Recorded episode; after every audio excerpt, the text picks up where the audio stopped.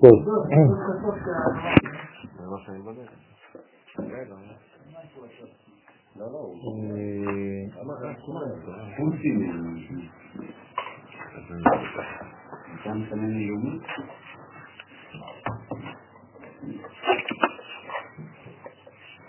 אז אנחנו בעזרת השם מתחילים אה, תיקון אה, למד, השם ייחוד קודשה ברכו שנתה. סיימנו בקטע העוסק ברבי שמעון בר יוחאי עליו השלום, זכותות הגן עלינו אמן, שמפרש אה, סתרי תורה.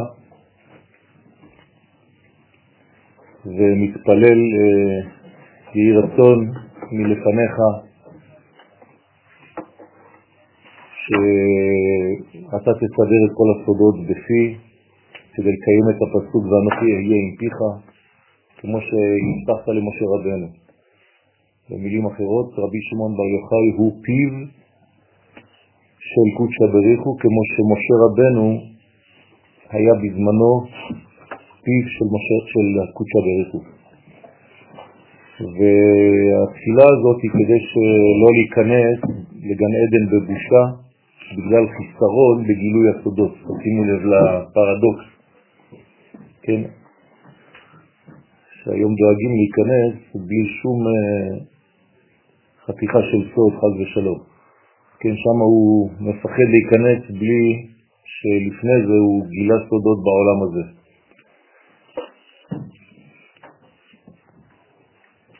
העיסוק בתורה הזאת, בתורת האצילות, מקדמת ובונה את המהלך של עם ישראל בפנימיות. והדבר הזה הוא נחוץ ביותר, ולכן מצווה גדולה לעסוק בלימוד הזה,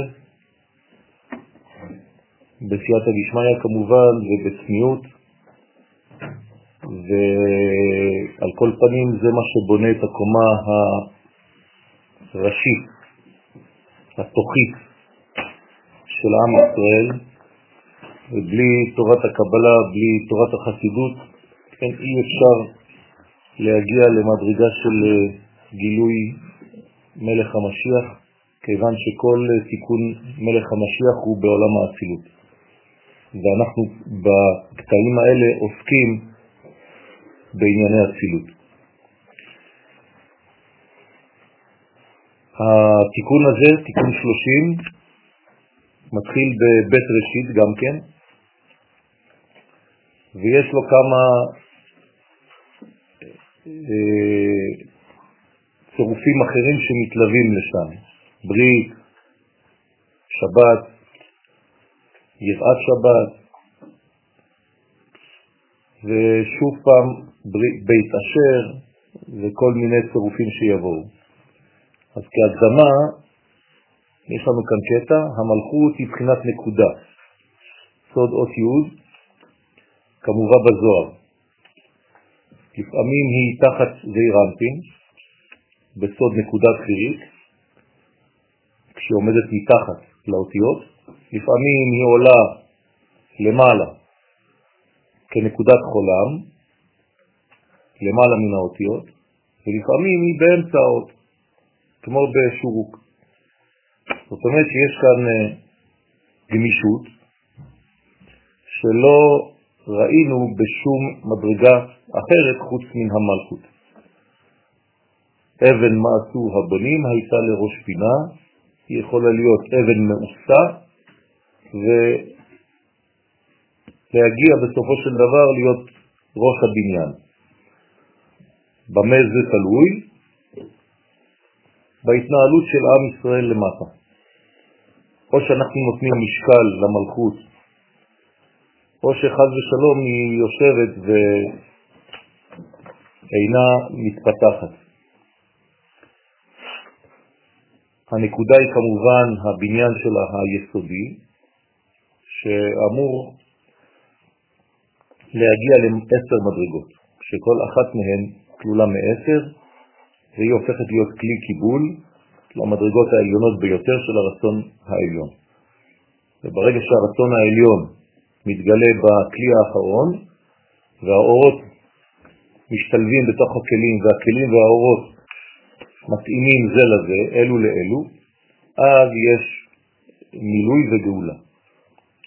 פתח ליבי שמעון ואמר לפרש מילת בראשית ושאל, מן ראשית?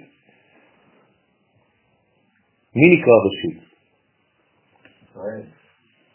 יש כמה אופציות, כן, התורה נקראת ראשית, וגם ישראל נקרא עם ראשית. כאן הוא הולך אל החוכמה, אל התורה, ואמר, דה חוכמה. זוהי חוכמה תחתונה שהיא המלכות. לא חוכמה עליונה, חוכמה תחתונה, חוכמתו של שלמה המלך. מה זה אומר? שהיא יונקת מהחוכמה העליונה, אבל היא גם מסוגלת לנהל ממלכה. זה נקרא מלכות. כלומר, המלך בישראל יונק מהחוכמה העליונה כדי לנהל את מלכות ישראל בפועל במציאות התחתונה. בכל, הבניינים, בכל היסודות, בכל הבניינים, בכל המקצועות של אותה מלכות. ולמה היא נקראת ראשית? שהיא ראשית הפרצופים ממטה למעלה. כן. כלומר, אם אני הופך את סדר הספירות, אז כפי שהחוכמה היא המדרגה הראשונה ממעלה למטה, כך ממטה למעלה, אז המלכות היא ראשונה. אז למלכות נקרא גם כן חוכמה. כמו שהחוכמה למעלה היא יורדת, גם החוכמה למטה היא בעצם תחילת המדרגות כשאנחנו נפגשים איתה ראשון. ונקראת חוכמה זהירה, לכן היא נקראת חוכמה קטנה. וכאן היא מופיעה כנקודה דילגב, כלומר, הנקודה שבפנים בתוך האות ב', הנקודה הפנימית של המלכות. אז היא נקראת חוכמה. ואיתמר בה, שנאמר בה, כל כבודה בת מלך פנימה. זאת המלכות, זהו כבודה, כשהיא נמצאת בתוך, בפנים. זה הכבוד שלה. כלומר, כשהיא רומזת על החוכמה של המלכות, שהיא סוד נקודת הדגש שבתוך האות ב' של בראשית. כן, כבוד זה בגמטריה ל"ב, כנגד ל"ב נתיבות החוכמה. ולכן כל כבודה, כבוד ה', הכבוד של האות ה' שהיא המלכות, היא בעצם היסוד הפנימי כשהיא בתוך הבית. כל כבודה בת מלך פנימה בתוך הבית, בתוך האות ב'. והיא נקראת דגש, כי היא נותנת בעצם את המילוי, את הגודש של הבית, היא נמצאת בתוך הבית, היא ממלאה את הבית בחוכמה, היא בונה את הבית, היא נותנת לבית כוח, תוקף. ודא יראה, ובה תלויה מצוות יראת השם. הרי ידוע שהמלכות היא מידת הדין, כלומר היא נותנת גבולות, והיא צריכה לדעת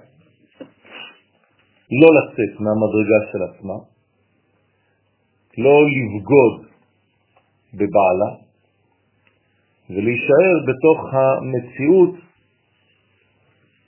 הביתית הזאת. וחז ושלום, כשהאישה לא יודעת את כבודה בת מלך פנימה, אז היא משתוללת כלפי חוץ, וזה כבר סוף המהלך, חז ושלום. וכמובן שזה משפיע בגדול על המהלכים הגדולים של עם ישראל, שחז ושלום גם השכינה יוצאת ולא נמצאת עם בעלה בארץ ישראל. אז לדברים יש אה, משקל סגולי מאוד כבד על המעשים שלנו, שהם בעצם משליכים על כל המעשים הגדולים יותר. לכן עדיף לבחור בבניין הפנימי ולא ללכת אה, לאיבוד כלפי חוץ. והדבר כמובן אה, יכול להתפרש בשלושה מימדים, כעולם, בשנה ובנפש. כרגיל,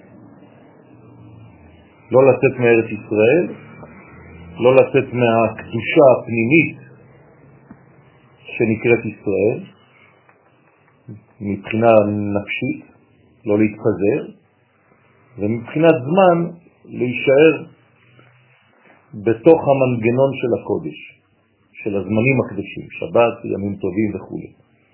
מי שלא נזהר בדברים האלה, אז יכול לפגום אחד, שניים או שלושה מהם. וחז ושלום, בכל מצב, לא חשוב באיזה פן הוא פוגע, אז הדבר הזה חז ושלום גורם לגלות, גלות השכינה, ומאחר, מעכב את מהלך הגאולה. לכן הדבר החשוב ביותר בזוגיות זו הנאמנות. הנאמנות לערכים הפנימיים שנקבעו בינו לבינה, וכאן כמובן בין הקדוש ברוך הוא לבין כנסת ישראל. אם אין ודאות בדבר הזה, אי אפשר לנהל שום מערכת. לכן הדבר הראשון זה יראה. יראה זה אומר כמה אני מעריך את השני וכמה אני לא יכול לעשות לו את הדבר הזה. כמה אני לא יכול לקלקל את הבניין. זה לא פחד,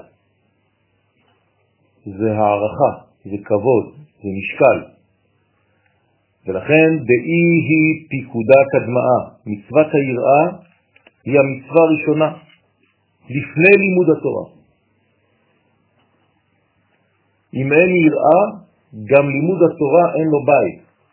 היראה היא הכלי, היא המידות, היא התחום, היא המסגרת. אם לאישה אין מסגרת, אם לכנסת ישראל אין מסגרת, אז היא לא כלי. כלי פירושו מסגרת. ולכן הבעל בביאה הראשונה עושה את אשתו כלי קיבול.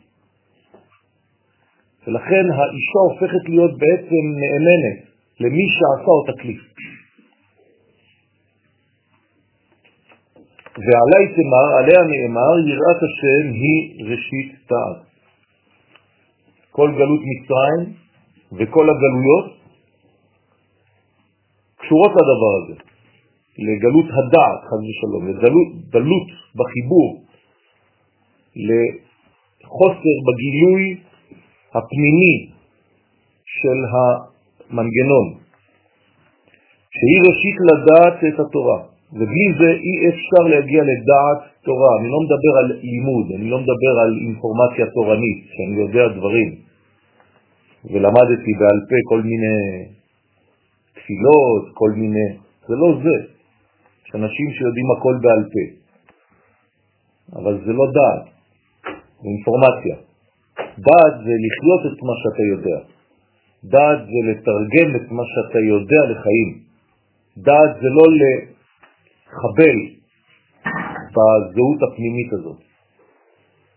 דעת זה שפע של העברה בין הזכר לבין הנקבה כדי שהנקבה הזאת תתפתח מהכוחות שהזכר מזריע בתוכה.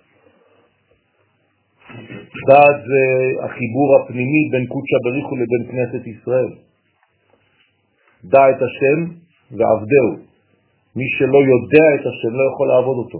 זה לא נקרא עבודת השם, זה עבודה בעיניים. לכן, לפני שנכנסים ורוצים לקבל דעת תורה, צריך לבנות את המדרגה הזו שנקראת יראה.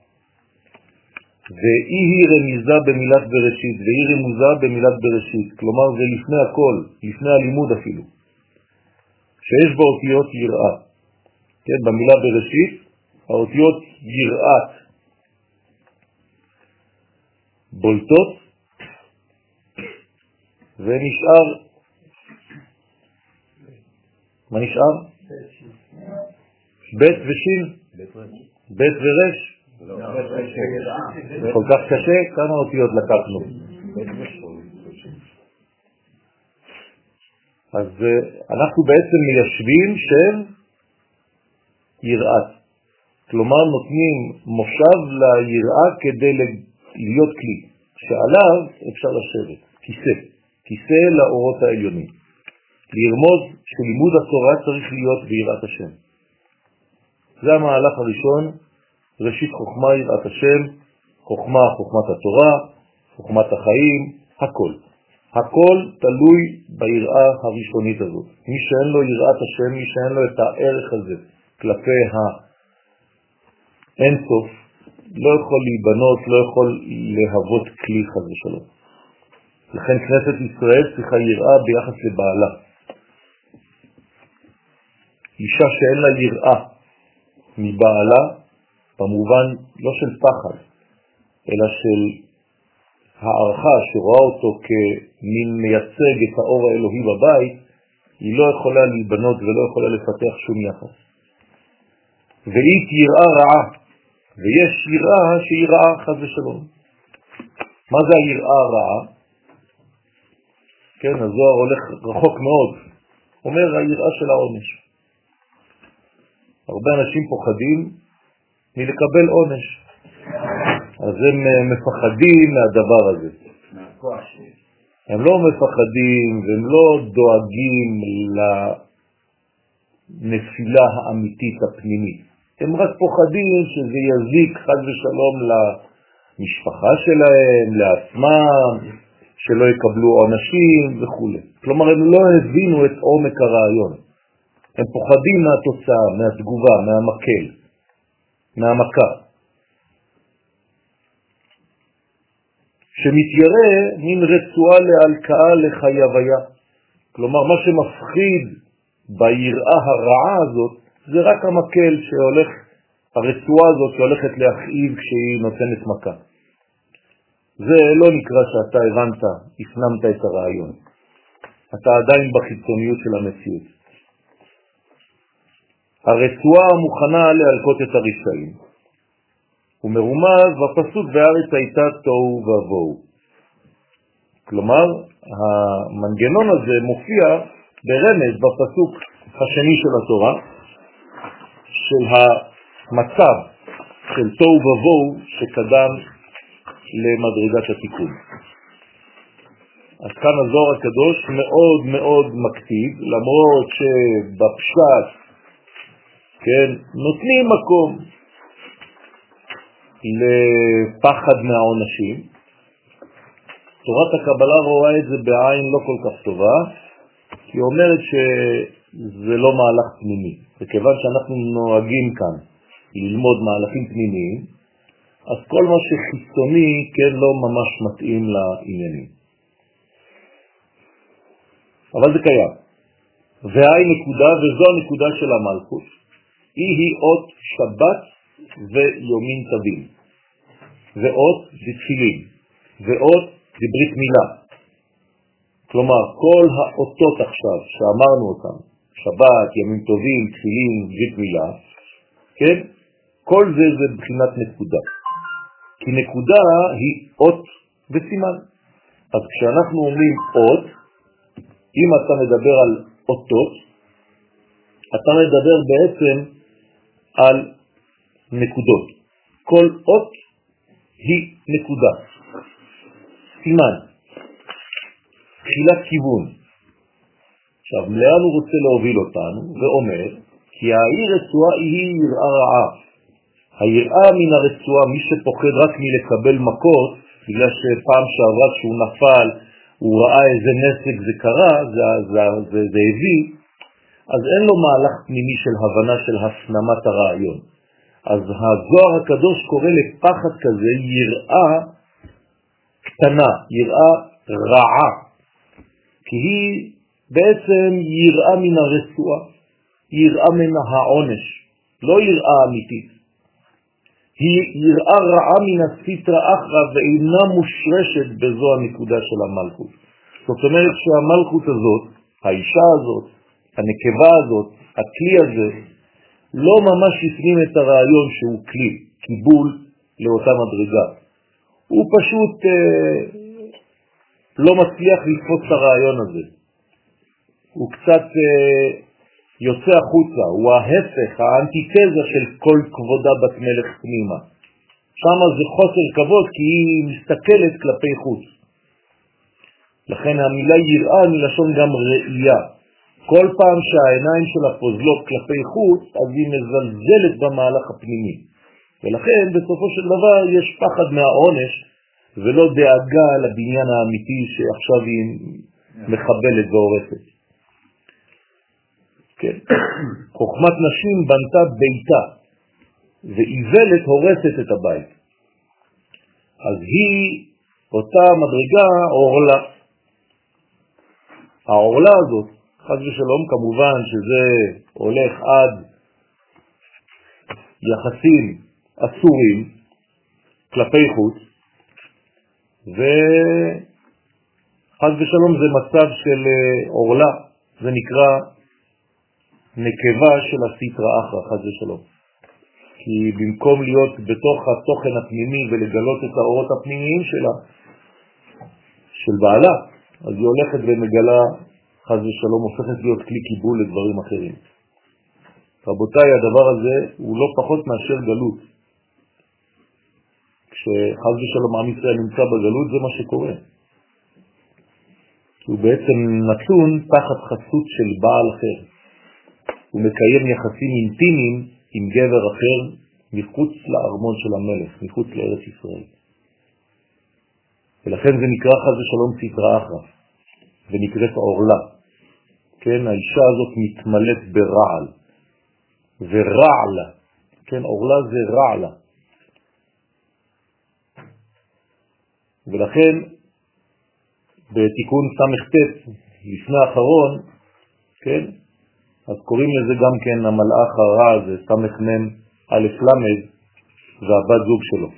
הוא קוראים לו ערל, והיא קוראים לה ערל עם האות ה' שמתווספת שם, זה נקרא אורלה.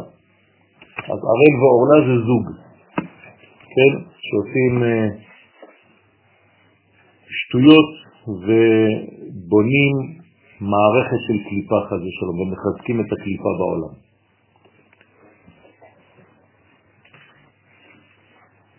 לא בכדי התשובה הראשונה היא תשובה טריטוריאלית.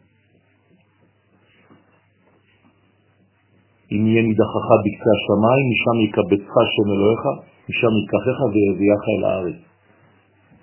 במהלך התשובה בתורה לא מדובר על תשובה דתית, רוחנית. התשובה הראשונה שהתורה עוטפת בה היא תשובה פיזית של חזרה לארץ הקודש. כמובן שזה תוכן, חזרה לבית, חזרה לפנימיות. זכאה היא הומן בעבר לה מיני. אשרי מי שמעביר ומסיר את העורלה הזאת מעצמו. זו התשובה. להסיר את העורלה הזאת, להסיר את המנגנון הזה, להסיר את דרך החיים הזאת, שהיא דרך עקומה, מעוותת, על ידי שמירת אות ברית מילה, שזה כמובן, כן, שמירת הברית. שמירת הברית לא רק במובן החיצוני, אלא במובן העמוק, לשמור את הברית שקראתנו בינינו, לשמור את האמון שיש בינינו. אם אני לא יכול לסמוך עלייך, אז איך אני יכול לפתח מנגנון? אם הקדוש ברוך הוא לא יכול לסמוך על כנסת ישראל וכל הזמן היא הולכת ופוזלת כלפי חוץ, אז איך הוא יכול לבנות את המלכות שלו? איך הוא, לא, איך הוא יכול לגלות את מלך המשיח? לכן שמירת הברית זה שמירת החסד בינו לבינה. לא רק שמירת הברית במובן הגופני, תיקון היסוד, תיקון הכללי. אנשים מעוותים גם את זה. כן? אולי כשהם יגידו תיקון הכללי זה יהיה יותר טוב. כי תיקון הכללי, כן, זה התיקון החיצוני. התיקון הכללי הוא התיקון הפנימי. הרב אמר שביאה ראשונה, כן. הבעיה הזאת את הכלי. נכון. עכשיו, מבחינת הכלל, מה הביאה הראשונה של הבורא כלפינו? מתן תורה. שבירה של הבתולים. הכלי, הכלי שלו. נכון. עכשיו הוא בונה את עצמו. נכון. כל הזמן הוא בונה. כן. אפילו אחרי מתן תורה? לא. זהו, בנה, פעם אחת עשה אותה כלי, אחרי זה אנחנו צריכים, כמובן שהוא משפיע אחרי זה. אחרי שהביאה הראשונה, יש ביאה שנייה, שלישית ורביעית, כל זה זה תולדות כבר. זה הבאת נשמות לעולם. בסדר? אז אנחנו, מתי בעצם הקדוש ברוך הוא עשה אותנו כלי? כשמשה רבנו שבר את הלוחות. שבירת לוחות הברית זה שבירת הבתולים של האישה. לכן הקדוש ברוך הוא מודה למשה ואומר לו, יישר כוחך שעשית את המהלך הזה, בעצם קשרת עכשיו את כנסת ישראל אליי, אל הקדוש ברוך הוא, ומאותו יום אנחנו בעצם במהלך זוגי שיש בו עליות וירידות, אבל אתם כבר שייכים לי. הרי את מקודשת לי, כי תישא את ראש בני ישראל. כן, ראש זה התוכן הפנימי, ובישראל, במילה ישראל, ראש זה המהלך הפנימי, ויש אותיות לי בסוגריים, בקצוות. אז הקדוש ברוך הוא אומר לכנסת ישראל, הרי את מקודשת לי. את הבעת זאת כדת משה בישראל. ככה הוא מתחתן איתנו, ואנחנו כמובן צריכים להיות נאמנים לאותה ברית.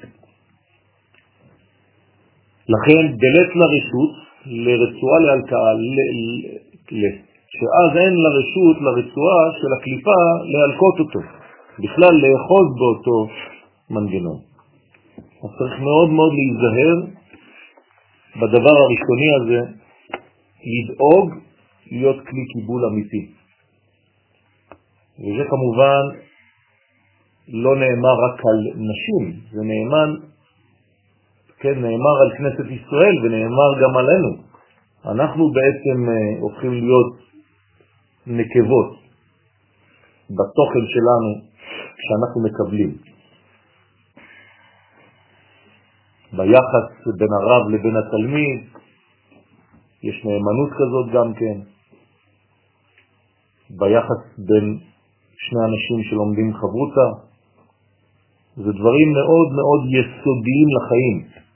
מי שלא מפתח את היסוד הזה, אז הוא לא נאמן לשום דבר. כל פעם שיש משהו חדש, אז הוא בורח, הוא לא נאמן לכלום. הוא יוצא החוצה, הוא הולך ימינה, שמאלה. אין לו בסיס. הוא מלקט מכל מיני מקומות. לא ככה בונים אישיות.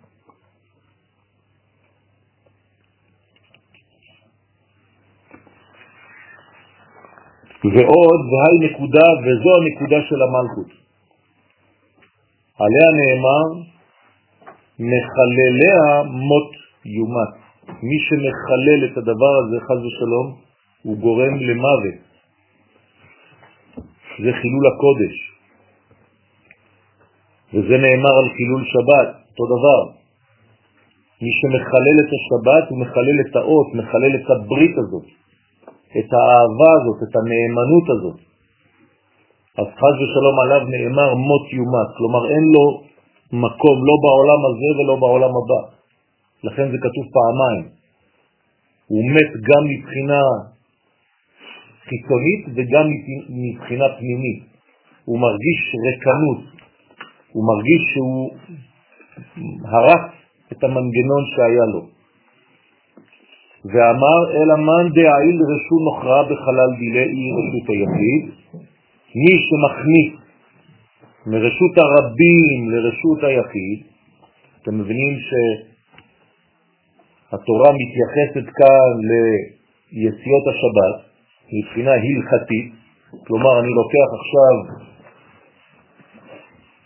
דבר שהוא לא מוקצה, מטפחת, ואני נמצא עכשיו ברשות היחיד, ואני מכניס את המטפחת או את המפתחות שלי, של הבית, מרשות הרבים לרשות היחיד. אני מטלטל בשבת. אז זה מבחינה הלכתית. מה זה אומר מבחינה של סוד? הלכתי החוצה, רשות הרבים, לקחתי אלמנט שלא שייך לי, ובגדתי, הכנסתי אותו חז ושלום לתוכי. אתם מבינים מבחינה אינטימית מה זה אומר. שהאישה מקבלת ממישהו אחר, בחוץ. זה להביא את רשות הרבים, חז ושלום, לרשות היחיד. תבינו כמה עומק יש בטלטול הזה בשבת. מי שלא מבין אומר, מה, נו, עם השטויות שלכם. אסור לי לקחת מטפחת בכיס ולהכניס אותה לבית? כן? הדברים האלה הם חזקים מאוד. הרי הוא מכניס רשות נוכריה, והנה הזוהר עכשיו מביא את זה, מגלה את הדבר הזה, מבליט את זה. הוא לא נשאר ברובד ההלכתי בלבד. כשתלמדו גמרא לא יגידו לכם את הדבר הזה. כשלמדתי מסכת שבת לא אמרו לי את הדבר הזה. פשוט זה טכני. אתה נמצא בחוץ, אז תעשה לעצמך חגורה, כן? אתה היית בחו"ל, אז אתה יודע, מה שמעניין זה שהחגורה שלך תהיה כשרה וש... וזהו. ואז אתה בתוך החגורה משלב את המפתח, זה מה שמעניין אותך. אתה לא מבין את התוכן של הדבר הזה. אתם רוצים להסביר לי למה לא מסבירים את זה לתלמידים? זה לא חשוב הדבר הזה? אם אני מלמד גמרא, אפילו ילד עכשיו בן חמש, שש, עשר, זה לא חשוב לומר לו את מה שהזוהר אומר פה? אתם חושבים שזה לא יתפוס אותו יותר מהשטויות להשאיר אותו בחוץ כלפי חיצוניות ולהראות לו רק את הפן החיצוני של לא לטלטל בשבת, שכשהוא יהיה בגיל 18 יגיד מה את כל השטויות שלכם אתם? זה כל כך חשוב רבותיי, זה להכניס רשות נוכריה בחלל של היסוד של המלכות. זה זיווג אסור. האישה פתחה את גן העדן שלה למישהו מבחוץ. היא הביאה את רשות הרבים חז ושלום אל תוכה. איך אפשר לתקן דבר כזה?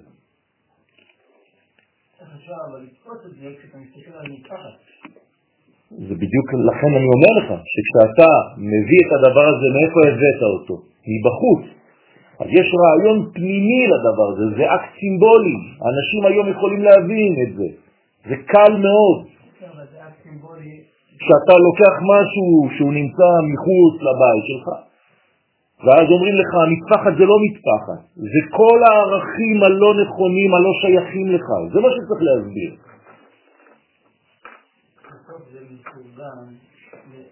לאלף פרטים טכניים. לכן אני אומר שזו סכנה. נכון. יפה. ואני צריך לעשות גם קשר. מהפך. נכון, נכון. נכון, אבל היא צריכה להיות חלק ממני. אם היא לא חלק ממני, לא יכולה להיכנס בי. אפשר להסביר את זה בקלות לילדים. אם המפתח הוא לא חלק מהחגורה שלי, ובלעדיו החגורה שלי נופלת, וגם המכנסיים, אז אסור לך. במילים אחרות, אם לקחת משהו שהוא זר לך, אל תכניס אותו אליך. זה מפר את רשות היחיד, את יחידו של עולם, את הקדוש ברוך הוא, את הנאמנות הבסיסית שבנית בינך לבינה. זהו. ואני יכול לתרגם לך את זה במשך חודשים ולעשות שיעור רק על זה עם הילדים הקטנים. ולהסביר להם כמה שאפשר לעבור על הערכה כזאת בשנייה אחת, נכון? או אפשר להישאר עליה שנה. ולהסביר לילדים כמה חשוב לשמור על הזהות שלנו ולא לחלל את הזהות. תראו מה הוא כותב כאן, שהוא הכניס דבר זר אל תוך החלל של היסוד של הנקבה. ומה זה החלל הזה? רשות של יחידו של עולם, שהוא זעיר אנפין. זה כמו הקדוש ברוך הוא חס ושלום. חיללת את הקודש, את המנגנון של הקודש. הבאת רעיון זר לזוגיות שהייתה עכשיו כל כך יפה. אז זה יכול להיות בכל התחומים, מבחינה רעיונית, מבחינה פיזיולוגית. ואתה יש לך עכשיו שנה לפתח את זה, ואתה הופך את זה לתזונה. אל תכניסו לגוף שלכם דברים שהם מזיקים לגוף. זה אותו דבר. וזה יכול להיות מבחינה של חדשות שאתה שומע, מה אתה קולט מבחוץ, וזה יכול להיות מה שאתה רוצה, זה בלי סוף. אתה מבין מה אני אומר כאן? אם אני לוקח את ההלכה הזאת ומבודד אותה, אני פשוט הרגתי אותה. וכאן אני, אני נותן לזה כל כך הרבה רובד שהנפח פשוט מתעצם ואני מבין כמה זה חשוב הדבר הזה. ואותו דבר מבפנים כלפי חוץ. לא להוציא החוצה את מה שנמצא בפנים. אל תיתן את הפנימיות שלך לחיצונים. אל תלך בפסח ליוון, ולא בזמן אחר, כדי לחגוג שם פסח. מה אתה עושה? מי שלא מבין את זה, אז הוא נתפס למטפחת, לדבר החיצוני, לצלחת. תהפוך מטפחת לצלחת, זה אותו דבר. יש לך בית דין, חבל על הזמן, צלחת כשרה, מסע שמורה. אבל איפה אתה נמצא עם כל זה? במערכת של קליפה, בלי השגחה אלוהית, חז ושלום, בהפקר מוחלט. למה? כי אתה נותן משקל לדברים החיצוניים שלך. לא תפסת את העיקרון. זה חילול הקודש. כן.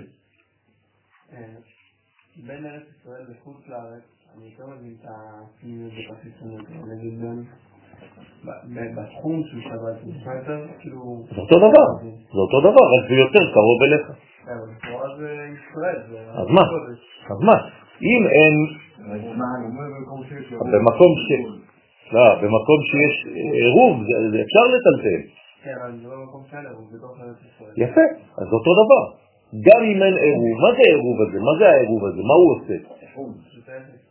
הוא הופך את המנגנון לרשות היחיד. כלומר, אתה צריך לעשות מהלך פנימי, מנטלי, כדי להפוך בעצם את המנגנון הסביב לשלך. כל עוד ולא עשית את זה, אתה לא יכול לבוא. אתן לך דוגמה, בחתונה. השלב הראשון לפני שהגבר הולך עם האישה מבחינה אינטימית. מה הוא עושה קודם כל? מכניס אותה אל התחום שלו, נכון? דרך החופה. כלומר, הוא עוטף אותה בטלית של עצמו. למה הוא עושה את זה? כי הוא חייב קודם כל לתת מסגרת, לפני שתהיה ביאה. לכן הלי קודם לראש במילה ישראל.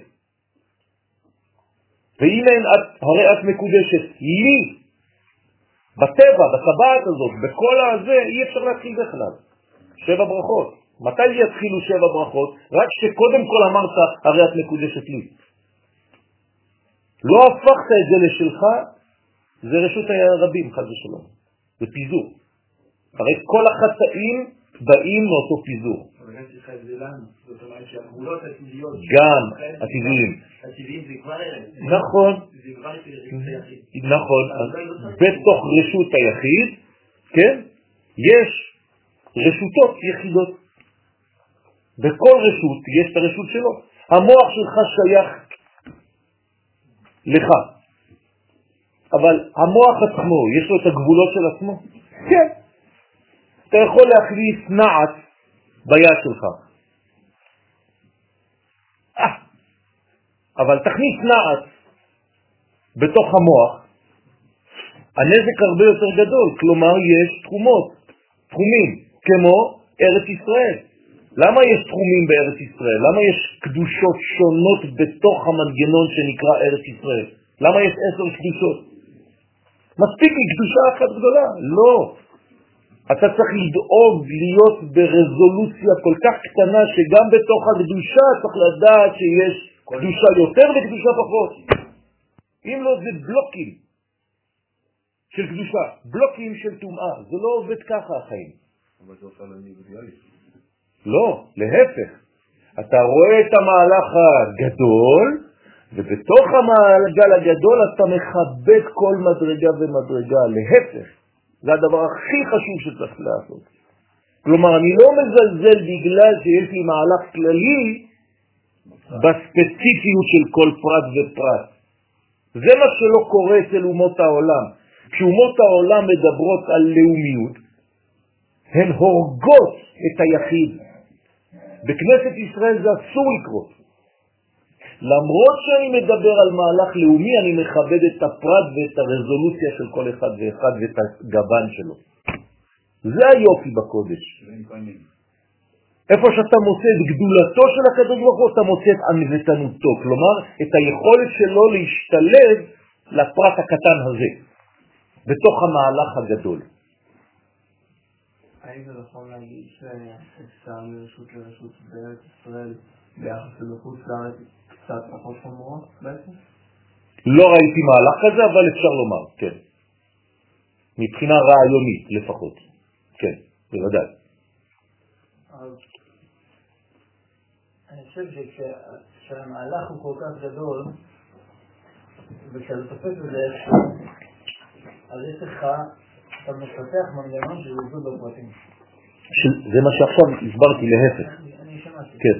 אני אומר שוב, כשאני מסביר אה, מה המנגנון הגדול בזה שאני אזיז את המשפחת מחוץ לחלון הזה בשבת, אז אני מקבל נפח, אני אומר, וואו, זה רעיון גדול. ילד יכול להבין את זה ואני מסכים. נכון. אבל דקה אחר כך, או שעה אחר כך, או יום אחר כך, כשזה מתפתח וכשזה מתיישב, זה מפתח מנגנון חדש, שאומר, רגע, אבל בסוף, אני לא באמת פוגע ברעיון הגדול שאני מזיז משפחת קטנה ועלובה. ואז המנגנון המזלזל חוזר בשנית, פשוט יש לי רעיון גדול, ואפשר לראות את זה היום, זה קורה. זאת אומרת, הוא בן אדם אומר לך, מה אתם מתפתחים לשטויות, זה קטנות, זה מה שהקדוש ברוך הוא מוצא בעולם, אכפת לו מהמשפחה שלך? אה, פתאום, זה רעיון גדול, זה כנסת ישראל, זה מלכות, זה עניינים, זה סיפורים. תפסיק לבלבל לי את המוח. בדיוק אותו דבר. ואז אומר, אז אני מזיק משפחת מכאן לכאן ולא קורה שום דבר. אוקיי. על זה אני אומר, זה כאילו המנגנון, אנחנו אומרים, בוא, תעשו משהו חדש. זה לא המנגנון הזה שרק להזיז את המשפחת, זה לא העניין, יש משהו הרבה יותר גדול בזה. לא אמרתי שזה לא העניין, אמרתי שזה לא רק העניין. ברור, אני... אני אבל למה אתה לוקח לצד השני לחלוטין וקוטע וגודע את הרגל של ההלכה הפשוטה? אני אמרתי את זה לרגע? לא אמרתי דבר כזה. אתה כאילו לוקח את זה לקיצוניות האחרת. אני לא לוקח את זה לקיצוניות הזאת. אני אומר שיש רעיון כללי מאוד מאוד קוסמי, ושההלכה בסופו של דבר היא לא לטלטל. לא ברחתי מזה. לא אמרתי שהילד עכשיו אני אלמד אותו, עזוב את השטויות האלה הקטנות האלה.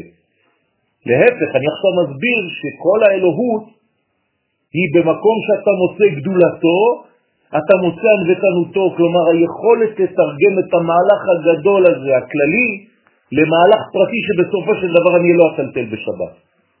ואני לא, לא טלטלתי בשבת, למרות שידעתי את הרעיון הזה, גם כשהייתי בחו"ל.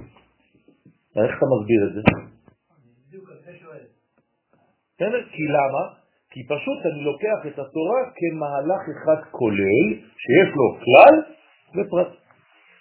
אם צריכים להעביר לילד את היראה, שאם הוא יעביר את המטפחת, זה יכול לגרום למישהו אחר או למהלך הקוסמי, כן, נכון. שלום חילול למקום אחר, אז הוא... אז יפה, אז צריך לדבר על שני הרבדים, אסור לזלזל באחד מהם. אני כל הזמן יוצא נגד שיטת הלימוד שמזלזלת בהלכה, נכון? יש אנשים שלומדים סוד ואף פעם לא מדברים על, על, על מצוות. אני לא במהלך הזה, אנחנו לא שם, רבותיי. כן? נכון, להפך. יפה.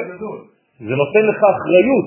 ואתה יכול לראות את זה רק מתוך יראה, אתה לא רואה את זה, כמו שאומר, הילד ייקח את המשפחה ויזיז אותה, ויכבד אותה, בטח שלא יקרה כלום, מבחינה חיצונית לא קורה כלום. אבל אתה פה מבין מהלך קוסמי, אנחנו לומדים אצילות פה. במילים פשוטות, ההלכה היא קבלה בתוך מעשה. ומי שהגדיר הלכה הוא מקובל עצום. למה? כי הוא לקח מהלך אלוהי עצום והפך אותו לדבר פרטי קטן שאתה אסור לך להוציא מרשות לרשות. איך חכמים הגיעו לדבר הזה? של תחומים. איך? זה בדיוק העניין. אז אל תיתן משקל לחלק יותר מהחלק השני. אף פעם לא תשמעו אותי. כן, אומר שבגלל שאני במהלך הכללי, אז אני צריך, לא אכפת לי מהמהלך הפרטי הזה. זה לא נכון.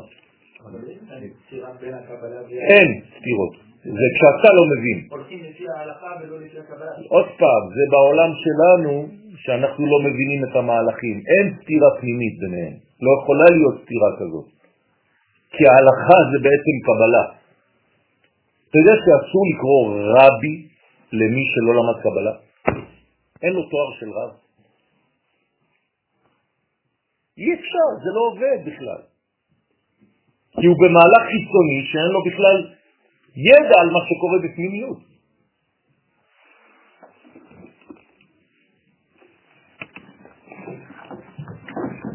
כל הבעיות שלנו זה בדיוק מהדבר הזה. מבחינת סטטיסטיקה, בסופו של דבר זה הביא כל המהלך הזה ליראת רעה. בסופו של דבר זה רק המקל. זה בדיוק מה ש... זה, זה ההפך ממה שקרה. כי היה רק המהלך הפרטי הזה, ולא היה המהלך הגדול. הפוך ממה שאמרת. כלומר, הסכנה עד היום, במשך אלפיים שנה, היא הייתה בדיוק הפוכה. לכן אומרים לנו חכמים, בדעת ספרה יסכון ישראל מן גלותה ברחמים. למה נצא מהגלות דווקא בזכות הלימוד הפנימי הזה? כי עד היום, במה השקיעו?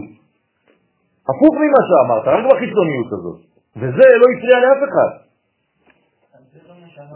לא, אתה מבין, אני לוקח בכוונה בקיצוניות, כדי להראות לך מה עשית בצד השני. זה אומר שבעיניי המהלך, המהלך של לצאת מקטן לגדול, הוא קל יותר מאשר לקחת גדול לקטן. לא, לא, כי אתה מכיר את הפקק פיננסי מתכוון, אתה מקבל אותו בחנות, סבבה, קטן, פתחת אותו בטיול, איך תחזיר אותו פנימה? פתאום זה יוצא יותר גדול. אז יש משהו קטן שנקרא הלכה, אני מבין אותו, אני מפנים אותו. אחרת זה, טוב אמרתי, זה משהו הרבה יותר חזק, הרבה יותר גדול ממה שאתה רואה. עכשיו תפוס את זה. עכשיו תפסתי את זה, אתה צריך לתרגם את זה חזרה לתוך סכנה קטן? למה זה קשה? למה זה קשה? תספר לי אתה למה קשה לדחוף את חזרה פנימה. זה אותו דבר, רק הפוך. זה לא, זה דבר בדבר גדול, יותר קשה להכניס אותו דבר קטן. בדיוק על הבירור רגע, זה חזרה. סמי ותמי רצו לחפש את הפירורי איך הם לא מצאו אותם בסוף. כשאתה פותח? זה אותו לעולם גדול, אם אתה שומר אותו, גם על. הקטן- שהוא היה, ולא לא עושה את ההפרדה, אז זה יהיה ברור. אני אתה- אבל- עושה הבדלה, זה לא אבל זה לא עושה הבדלה, הרב שוגו כותב את זה במלא מקומות, אבל זה כאילו, זה הדור. אז הדור אומר לך, תפסיק לבלבל את כן, הרב. אני אגיד לך, אני אגיד לך דבר אל אחר. נמוכה. אל תיתן לי דבר נמוך. הבעיה, זה לא התורה הנמוכה או הגדולה, זה לא העיקרון של לעבור מהקטן לגדול ומהגדול לקטן, שהערך הבסיסי לא קיים, שכשמלמדים את זה, מלמדים או ככה או ככה, או זה זה זה, ולא נותנים את הבסיס, שהבסיס הוא האמונה. וברגע שיש את האמונה, שהקטן והגדול באים ביחד, אז אפשר להבין ולעבור ממקום למקום. וכל עוד הדור, אנשים לא ילמדו את זה, לא בעניין של עירה, כי המילה עירה היא נתפסת בצורה אחרת, אלא אמונה, ואתה נותן את הערך של האמונה לאותו דור, אז ברגע שזה נתפס, הם יכולים להבין שהקטן הופך גדול והגדול קטן, כי הכל ביחד. טוב, רבותיי, בואו נחזור לבניין. הבניין הזה זה כאילו שאתה סותר את מציאות השבת בכלל. אתה אומר במילים אחרות, בוא נחיה בחול. כי חייתי בחול, זה היה קטן, התרגלתי, אבל זה אותו דבר. זה חילול שבת. כי מי שחי בחול, אז הוא בקטנות. וכשהוא נכנס לשבת, אז הוא נכנס למשהו גדול. ואז כשהוא נכנס למשהו גדול, הוא לא רוצה לחזור לחול. זה אותו דבר, זה בדיוק אותו דבר. אז אנשים שיש להם איזה מין טראומה במוצאי שבתות, זה בדיוק בא מזה. כי זה הקושי לחזור לקטנות אחרי הגדלות. אוקיי, אז זה לא סבבה. או ההפך, או שכל השבוע בוא נהפוך להיות שבת. זה בגלל מי שלמד. מי שלא למד את התורה הפנימית, אז הוא לא יודע את זה. הבנתם? וזה אותו דבר בכל הרעיונות בחיים שלנו. כן? כל מה שהתשובה עמוקה יותר, אומר הרב קוק באורות התשובה בפרק י"א, היא הולך, הולכת היראה של המוות ומתמעטת. כלומר, אם יש לך באמת תשובה אמיתית, אתה כבר לא מפחד מהמוות. עד שהפחד הזה מהמוות פוסק לגמרי. ובמקומה לוקח המצב של ותשחק ליום אחרון, זה בדיחה כבר מבחינתך המוות, אתה כבר לא מפחד מכלום, אתה צוחק על זה. למה? כי בעצם עלית למדרגה שרואה את הכל בגדול, אתה לא רואה את הדברים בקטן. כלומר, כל יראה היא יראה נפולה ביחס ליראת השם. במילים אחרות, אם אתה מתחיל לפחד מ-1, 2, 3 זה בגלל שחסר לך בקדושה יראה של 1, 2, 3. אז נכנסה יראה של טמטום. למה אנשים מפחדים ממוות? בגלל זה, בגלל שאין להם ראייה כוללת של המציאות. במה הם מפחדים במוות? במה? מהחידלון, מהלא נודע, מההרגשה שהכל נגמר. אני לא חושב. זה אתה לא חושב, אבל רוב האנשים חושבים. שאני מפחד ב... אתה! אני אישית מפחד במוות דבר אחד, שאני אעזוב את הילדים שלי, שאני לא רואה אותם יותר, ואשתי והמשפחה זה הכל. זה לא שאני מפחד... שוב פעם, שוב פעם, זה אותו דבר. אתה לא יודע מה יש בצד השני, ואם יש לך... זה חשוב, זה לא משנה. אתה משאיר, אתה יכול להיות בקשר. אתה חושב שבגלל שהגוף שלך נמצא פה אתה יותר בקשר עם הילדים? אני היום בקשר עם אבא שלי יותר ממה שהוא היה חי. מה, על מה אתה מדבר? אתם צמצמתם את הדברים בסחבק לגעת אחד בשני. אני את הלימוד הזה, את השיעור הזה למדתי מהרב שלי בפעם הראשונה. הרב שלי נסע לאיזשהו מקום במשך שבועיים, וכשהוא חזר אחד מהתלמידים בא וחיבק אותו. הרב ענה לו לידי, למה אתה מצמצם את היחד בינינו? אתה מבין מה אנחנו אומרים? אתם כל כך בתוך הפשט, שאם אני לא נוגע, אם אני לא מדבר, אם אני לא זה, אז יחד, זה לא נכון. הנשמה עכשיו נמצאת ביחס איתי אליי יותר מזה. אם לא, אז איך אני יכול לדבר עם הקדוש ברוך הוא? איך? מה זה תפילה? עם מי אתה מדבר? עם רוח? עם אוויר? איך אתה יכול עכשיו לעשות לעילוי נשמעת? מה? סתם מילים. לא. אם אתה חי את הדבר הזה, התורה ניתנה לפני שלושת אלפים ומשהו שנה, אז מה יש לי קשר עכשיו? לא, אני צריך להיות בהר סיני עכשיו. אל תצמצמו את הדברים לחיצוניות. רבותיי, אל תצמצמו את הדברים לחיצוניות. אפשר לאכול המון בלי אוכל. זאת הבעיה שלנו. אז אני לא הולך לא לקיצוניות הזאת ולא לקיצוניות הזאת. אני אומר שאני צריך לראות את הדברים בגדול וליישם אותם בקטן, ואתה צודק, עדיף להיות בעולם הזה. אני לא אומר שטוב ללכת ולמות. להפך, אבל אל תצמצם את מה שקורה בעולם הזה לזמן שאתה רק עם הילד ונוגע בו ורואה אותו. אתה עכשיו, עכשיו יכול להיות קרוב לילד שלך יותר מהזמן שאתה נמצא איתו. תבינו את המהלכים האלה, זה איכות ולא כמות. אז הפחד של המוות נובע מהזה שלא יהיה חלוץ לנשמה פה בעולם. זה מה שאני אומר, כי הלא מאמינים. הרב קוק יכול להגיד שצריך להגיע למקום שלא יהיה בכלל פחד מוות? בגלל שהמוות הוא לא חידלון. סליחה? הוא לא חידלון, זה נצח. אין, המושגים האלה לא קיימים במציאות הכוללת. אבל זה זלזול, זה חילול השם, זה קשה לחיות דבר כזה. נכון. אז לכן. זה- נכון, זה כישלון, זה בדיוק כישלון. מוות זה כישלון. מוות זה טראומה, מוות זה, איך אומר הנביא? אני משתמש במילים של הנביא. איך אומר הנביא על המוות? איך הוא קורא למוות? חרפה. חרפה. למה? כי אתה לא צריך למות. עצם זה שאנחנו מתים זה כבר דבר מעוות, והתרגלנו לזה, וכולם חושבים שזה הדבר הנורמלי. אז איך עושים הילולה, כאילו חגיגה בקבר של צדיק בזמן שהוא מת. בזמן שהוא מת? כי בזמן שהוא מת, הוא בעצם גילה את רוב תורתו, ביום שהוא הסתלק. זה לא בגלל שאנחנו כן חוגגים את אה, יום המוות. אנחנו לא חוגגים את יום המוות, אנחנו חוגגים את מה שהוא השאיר בעולם הזה, מכל תורתו.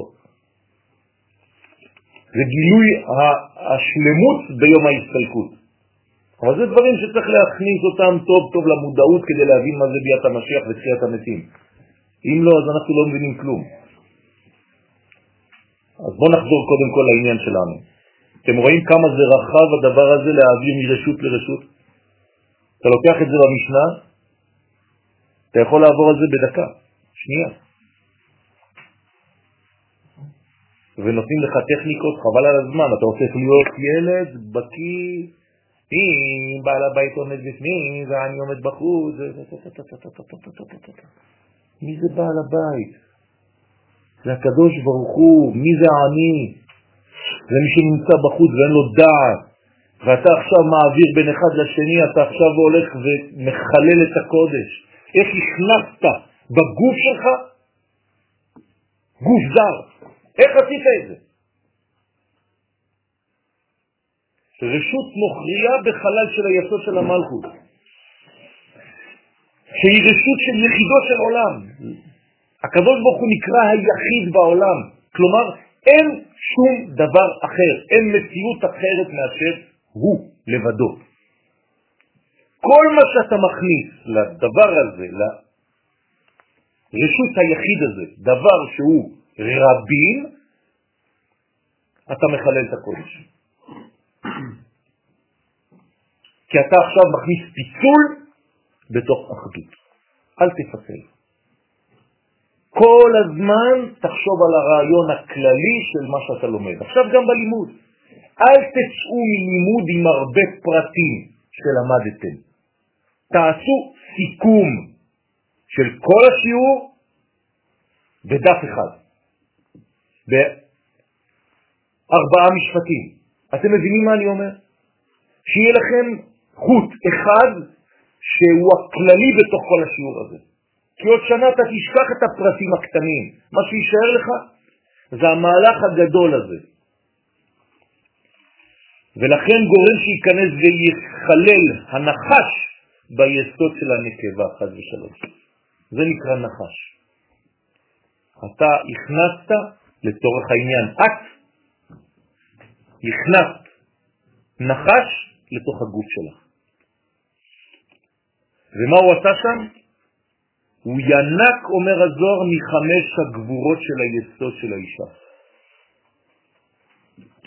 במילים אחרות, נתת לנחש חיים. ואת, מה קרה לך? התרוקנת. זה חטא אדם הראשון, שהטיל בה זוהמה. הנחש הטיל זוהמה בחווה. ועלי תמה, עליה נאמר ונכרתה הנפש ההיא מתוך הקהל. חד ושלום, נפש כזאת היא חייבת כרת. היא לא שייכת יותר לקהל ישראל, חד ושלום. כי את מקדש השם תימה, כי הוא תימה את בית המקדש של י' רבותיי, אנחנו פה מדברים בפשט על טלטול של אה, מפתח בשבת. אתם מבינים מה זה אומר? זה כל כך עצום הדבר הזה, שזה מהלך בעצם חינוכי גדול, עמוק. תבינו את המהלך החינוכי מבלי לצאת מההלכה. המהלך החינוכי כאן הוא אומר שאל תחלל את הקודש הזה. יש לך אלמנטים של קודש, שזה נקרא רשות היחיד, רשות של יחידו של עולם, והוא נתן לך מסגרת מסוימת, אל תצא מהמסגרת הזאת. ברגע שתצא ותתחיל לסזול ולזלזל במסגרת הזאת, זהו, אין לדבר טוב. זה פעם, ועוד פעם, ועוד פעם.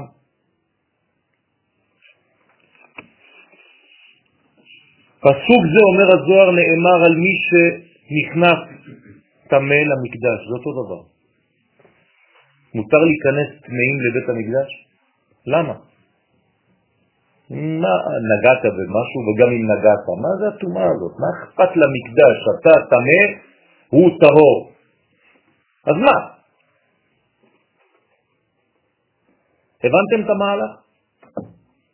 בעולם הזה, בעולם הזה, בעולם שאנחנו חיים בו, מי מנצח, הטומאה או הקדושה? הטומאה, נכון? איך אתה יודע את זה? תן לי עובדה. יפה, אם טמא נוגע בטהור, מי מנצח? הטמא, עכשיו שניהם טמאים. למה זה לא הפוך? יש הפוך. לא, יש. אין הפוך. אה, לכן מה זה המקווה? לא. זה לא עולם הזה. מקווה זה עולם הבא, רק במדרגה שנקראת עולם הבא, הטהור מטהר את הטמא. זאת אומרת שבעצם אחד מה- מהדברים כשמשיח, מגפה, יהיה שלמה כביכול, אז אנחנו נהיה במהפך של... בוודאי. נכון, נכון, נכון. מה זה שתתפשט ארץ ישראל עד דמשק, ירושלים עד דמשק? מה אתם חושבים שירושלים תגיע לדמשק? מה זה אומר? זה אומר שהקדושה תתפשט ותאכל, תבלע, בילה המוות לנצח. הנצח יבלע את המוות. זה מה שזה אומר. כלומר, הקדושה תנצח, איפה שאני אגע, זה יהפוך להיות קדוש. ולא הפוך. בוודאי, הקודש ינצח יום שכולו שבת. והמכניס מרשות הרבים לרשות היחיד, כל זה, כן, אנחנו עכשיו באותה הלכה פשוטה מאוד. גורם אחיזת הקליפות הטמאות ביסוד של המלכות הנקראת מקדש השם. כנסת ישראל זה מקדש השם, רבותיי. האישה זה המקדש של בעלה. אם היא פתחה את המקדש הזה לדבר זר,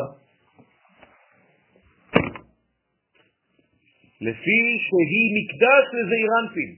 כך אומר הזוהר הקדוש. כנסת ישראל זה מקדש לזעיר אנפין, הנקרא הוויה.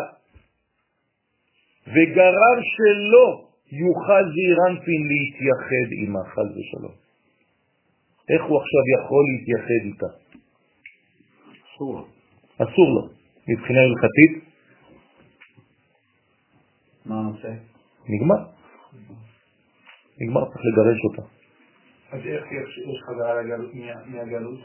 מה? אם אמרנו בהתחלה שזה סוג של... אה, יפה, יפה. לכן זה נקרא תחיית המתים. לכן זה נקרא תחיית המתים. היא כאילו מתה. היא צריכה למות מאיזו בחינה שהיא ולחזור לתחייה. זה נקרא תחיית המתים. לכן כתוב, והבאתי אתכם אל אדמתכם וחייתם. כלומר, אתם מתים שם. עצמות יבשות. וזה מהלך של תחיית המתים. זה כאילו גלגול אחר. איך כנסת ישראל יכולה להתקלקל? לא כנסת ישראל. אנשים, ציבורים, לא כנסת ישראל, חז ושלום. לא, אבל שנייה דיברנו על כנסת ישראל עכשיו. לא, לא. לא דיברנו על כנסת ישראל. אמר, אמרנו שהיסוד של המלכות הנקרא מקדש השם, אז הוא חז ושלום אחיזת החיצונים בו. בסדר? לא כנסת ישראל. כנסת ישראל זה נשמה כוללת. נכון, כן, נכון, נכון. נכון. אז היא... המהלך שלנו הפרטי משליך על, על, על מהלכים אה, גדולים יותר. אם אנחנו לא נזהרים במהלכים הקטנים שלנו, כי אני בתוך הקובה שלי, בתוך הפינה שלי, בתוך הבית שלי, בתוך הסמארטפון שלי, מי נמצא איתי? אני לבד. מותר לי לעשות חור ברצפה של החדר שלי בתוך האונייה. אני שילמתי את זה. שילמתי על החדר הזה באונייה שלי. מותר לי לעשות חור ברצפה. כן? לא. אתה מטביע את כל האונייה חד ושלום. החור הקטן שלך הוא נזק קוסמי. רבותיי, זה נקרא גלגלי שיניים. גלגלי שיניים, יש לך גלגל קטן שהוא לוקח גלגל הרבה יותר עמוק, יותר גדול.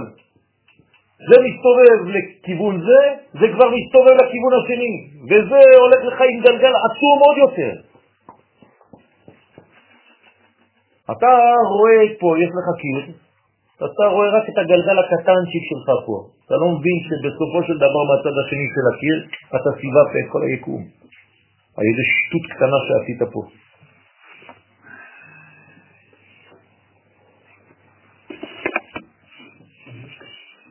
כן, או להפך, בוודאי להפך, אנחנו עכשיו לומדים את ההפך, פה אנחנו לומדים על, על, על חילול, שבת.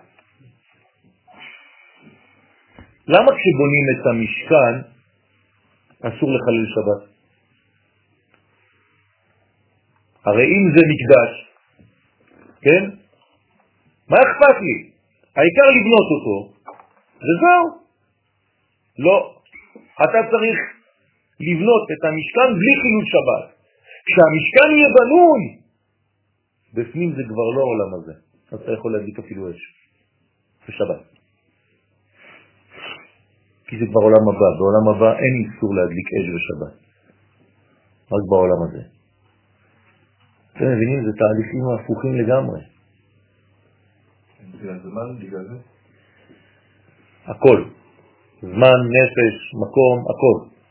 זה מהלכים קוסמיים. זה דברים עצומים רבותיי. כשאני בשבת בעולם הבא שלי, מה אכפת עם המתפחת מפה לפה? נכון, כי אתה, אתה צריך להגיע למדרגה הזאת.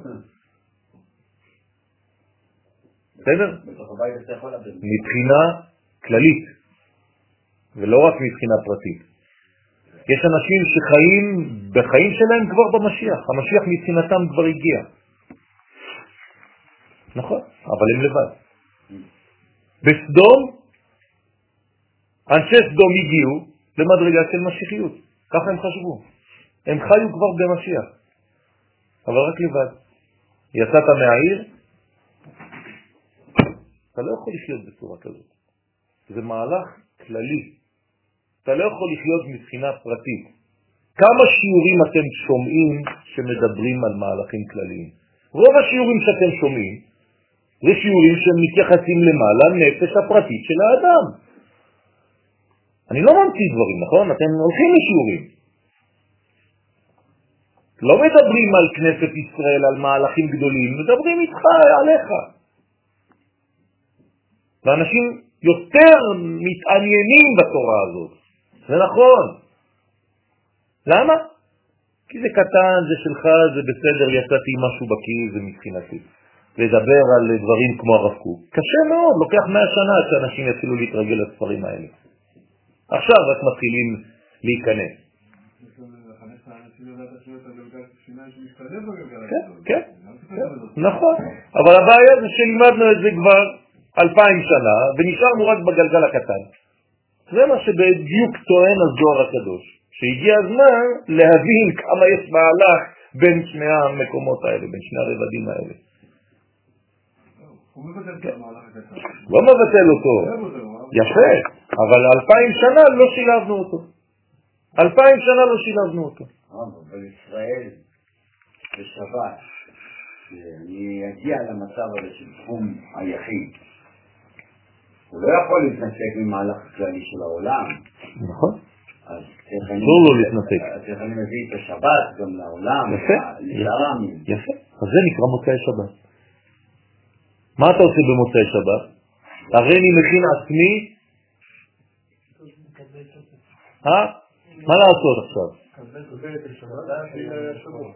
כל מה שינקתי בשבת, להזרים אותו עכשיו על השבוע שלי.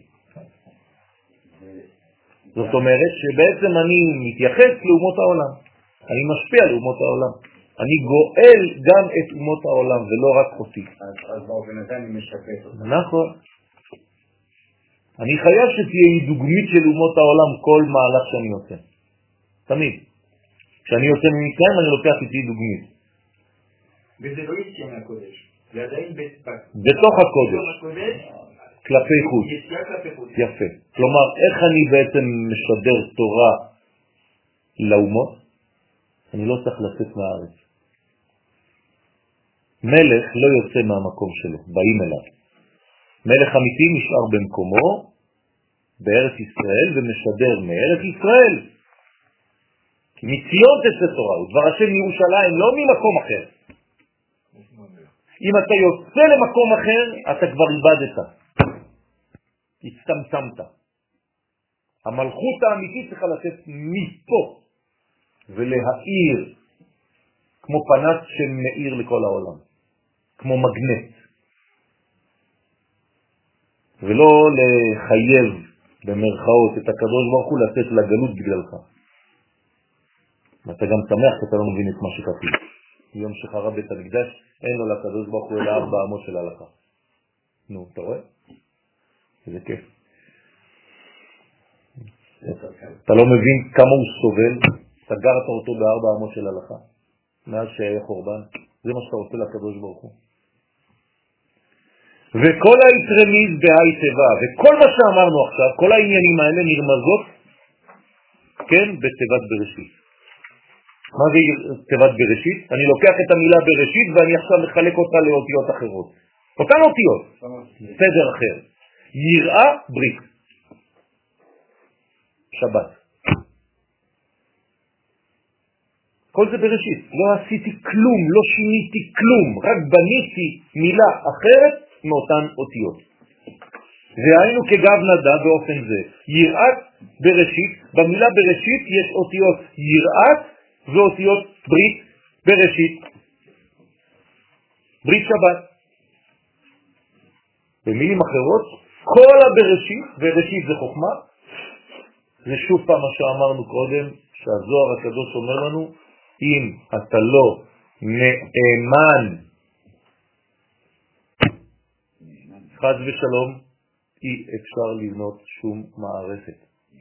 לא בגלל שאתה מפחד, כי פעם שעברה כשנפלת אז ראית איזה נזק זה עשה. זה לא עדיין, לא הפנמת את הרעיון. זה אתה מפחד מהעונשים, זה אתה מפחד ממה שקורה לך, כי ראית שיש צוות גדול ובלגן גדול, וזה עשה סיפורים גדולים מסביב. אבל זה לא, זאת לא בגרות. זה כמו ילד קטן שהכניס את האצבע שלו בחשמל, ואבא שלו הרביץ לו. הוא לא מבין שלהכניס את הילד בחשמל זה יותר גרוע ממה שאבא שלו הרביץ לו. הוא מפחד להכניס את הידיים בחשמל בגלל המכה שהוא קיבל מאבא, שהיא כלום המכה הזאת. ביחס למה שקורה חד ושלום אם הוא נוגע בחשמל. וזה בדיוק העניין. והי נקודה זה נקודה זו שבאות ב' של בראשית, כל זה האישה כשהיא בתוך הבית, ב', הנקודה הפנימית הזאת בתוך האות ב'. שהיא סוד המלכות, שיש לה גבולות, שהיא יודעת בדיוק שהיא פתוחה רק לצד אחד. למי שבאמת שייך לה. היא היא ראשית, היא נקראת ראשית לפי שהיא ראשית לכל הפרצופים ממטה למעלה. זה ההתחלה של הכל. אי אפשר להמשיך לדבר בכלל אם לא הפנמת את הרעיון הראשוני הזה. אי אפשר לבנות שום מערכת בעולם. וראיה לדבר ממה שכתוב, אדוני קנני ראשית דרכו. איך קוראים לחתונה? קניין. כשהשם קונה אותנו, זהו, זה ראשית דרכו, זה נגמר הסיפור. אסור לי כבר ללכת ולהתייחד עם מישהו אחר. שנאמר על המלכות שהיא אומרת י' כ' ו' כ' שהוא זעירנפין קנני. להיות ראשית דרכו. לעלות אליו, כי אי אפשר לעלות לזעירנפין רק דרך המלכות. כלומר, אי אפשר להגיע בכלל למדרגה של הקדוש ברוך הוא אם המלכות היא מעובדת, היא מקולקלת. כי זה השער, זה השער לשם. גם בירידה וגם בעלייה. חייבים לעבור דרך השער הזה. ואם השער הזה חז ושלום חולל, בעיה גדולה. בעיה רצינית מאוד. למה אסור לבעל להתגרש מאשתו ואם היא הלכה עם מישהו אחר הוא לא יכול להתחתן איתה עוד פעם? הוא לא יכול להחזיר את אשתו.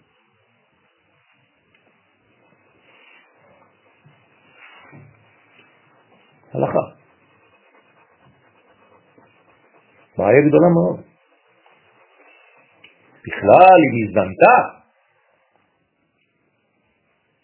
מה עושים?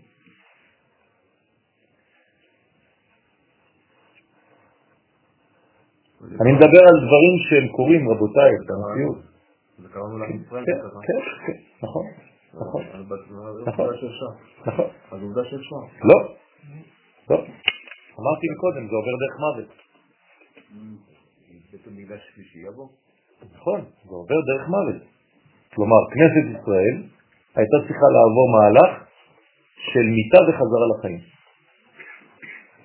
זאת אומרת, רק אם היא תעבור שלב של מיטה, אני אוכל להתחתן איתה עוד פעם.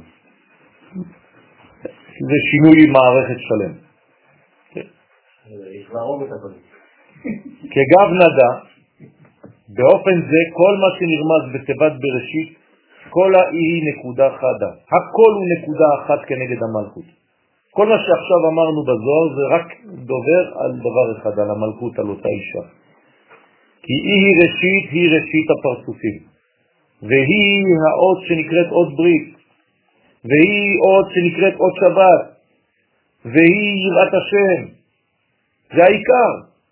למה קוראים לה עקרת הבית? אומר הזוהר, או שהיא עוקרת את הבית, או שהיא עיקר הבית. היא יכולה לעשות את שניהם. וכולם מושרשים במלכות. וחוזר לפרש את סוד החלל של המלכות. ואמר מן חלל דילה. מי הוא החלל של המלכות? מה זה הדבר הזה, חלל של המלכות? תשובה, האות ב' שהיא היסוד שלה. האות ב' היא החלל של המלכות. כשאתם כותבים אות ב', אתם בניתם חדר. זה החלל. כל זה בפנים נקרא חלל של המלכות.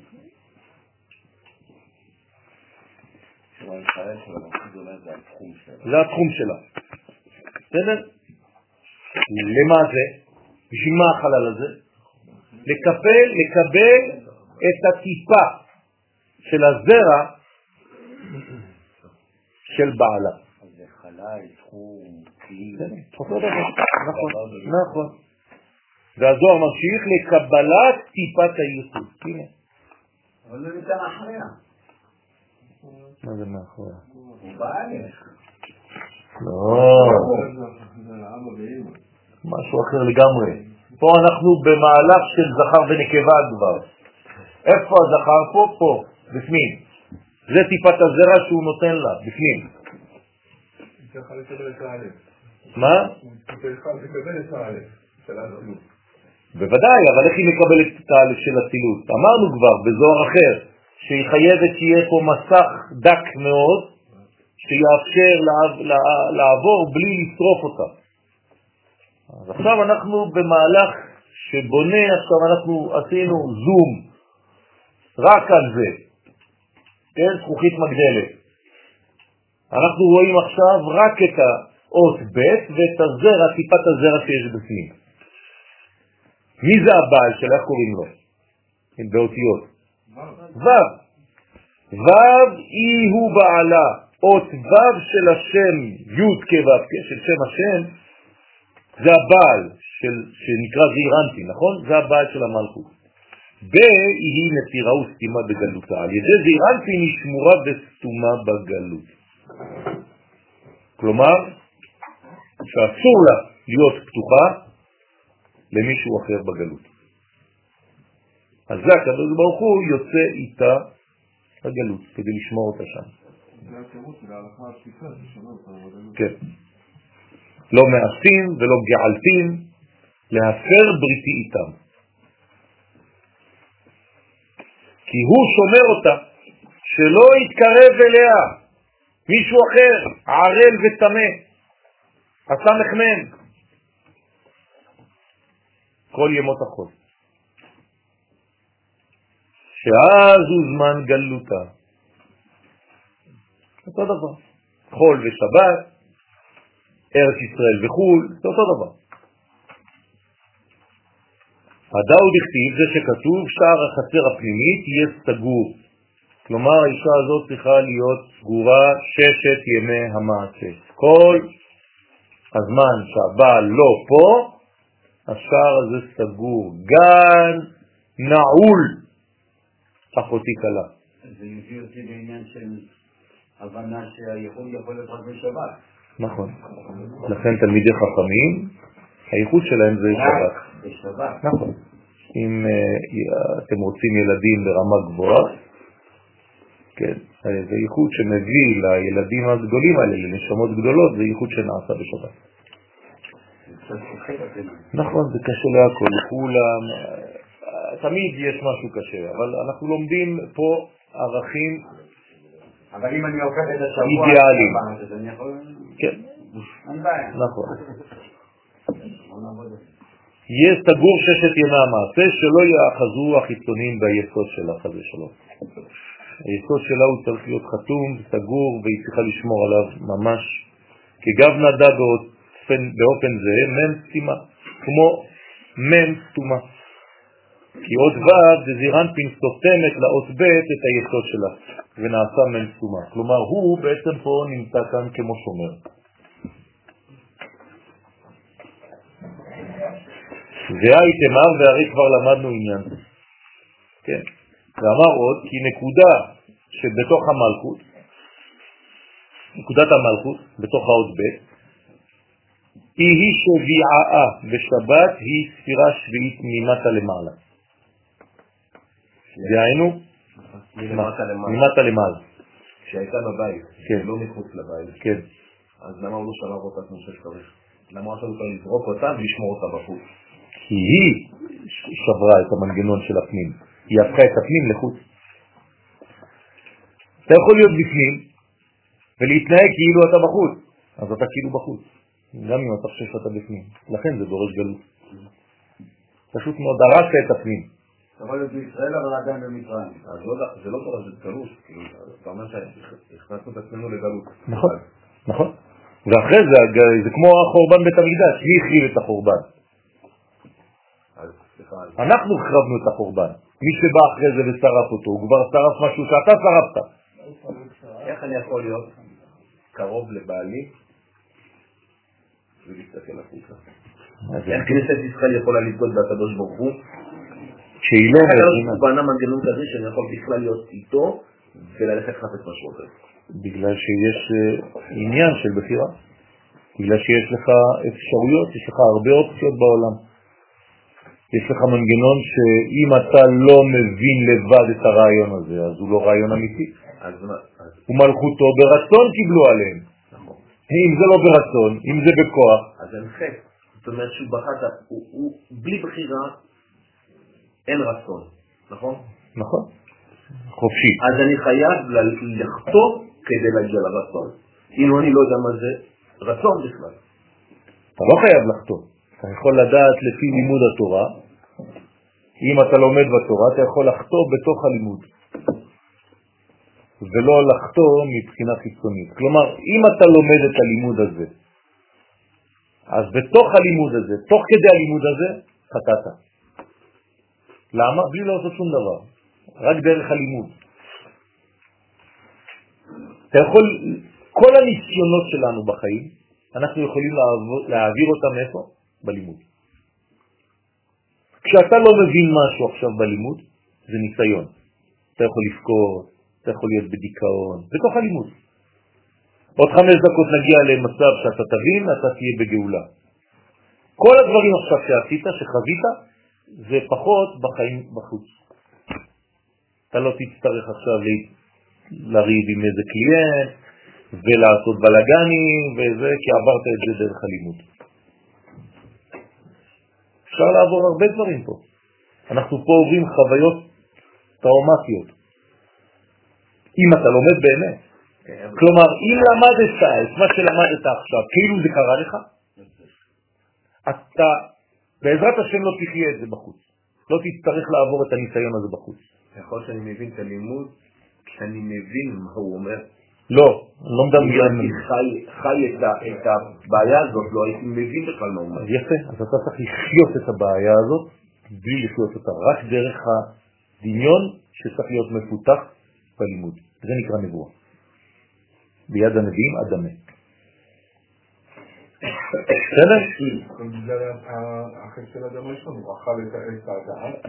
החיים. אל תזרקו על אדם הראשון, האדם הראשון זה אנחנו. כן, אנחנו. כן, נכון, בגלל שאנחנו תמיד אוכלים אותה. זה, לא פעם אחת. תמיד אותו דבר. תמיד אותו דבר. זה תמיד אותו רעיון. אנחנו, השכל שלנו, כל הזמן, לא לשכוח, השכל נקרא נחש.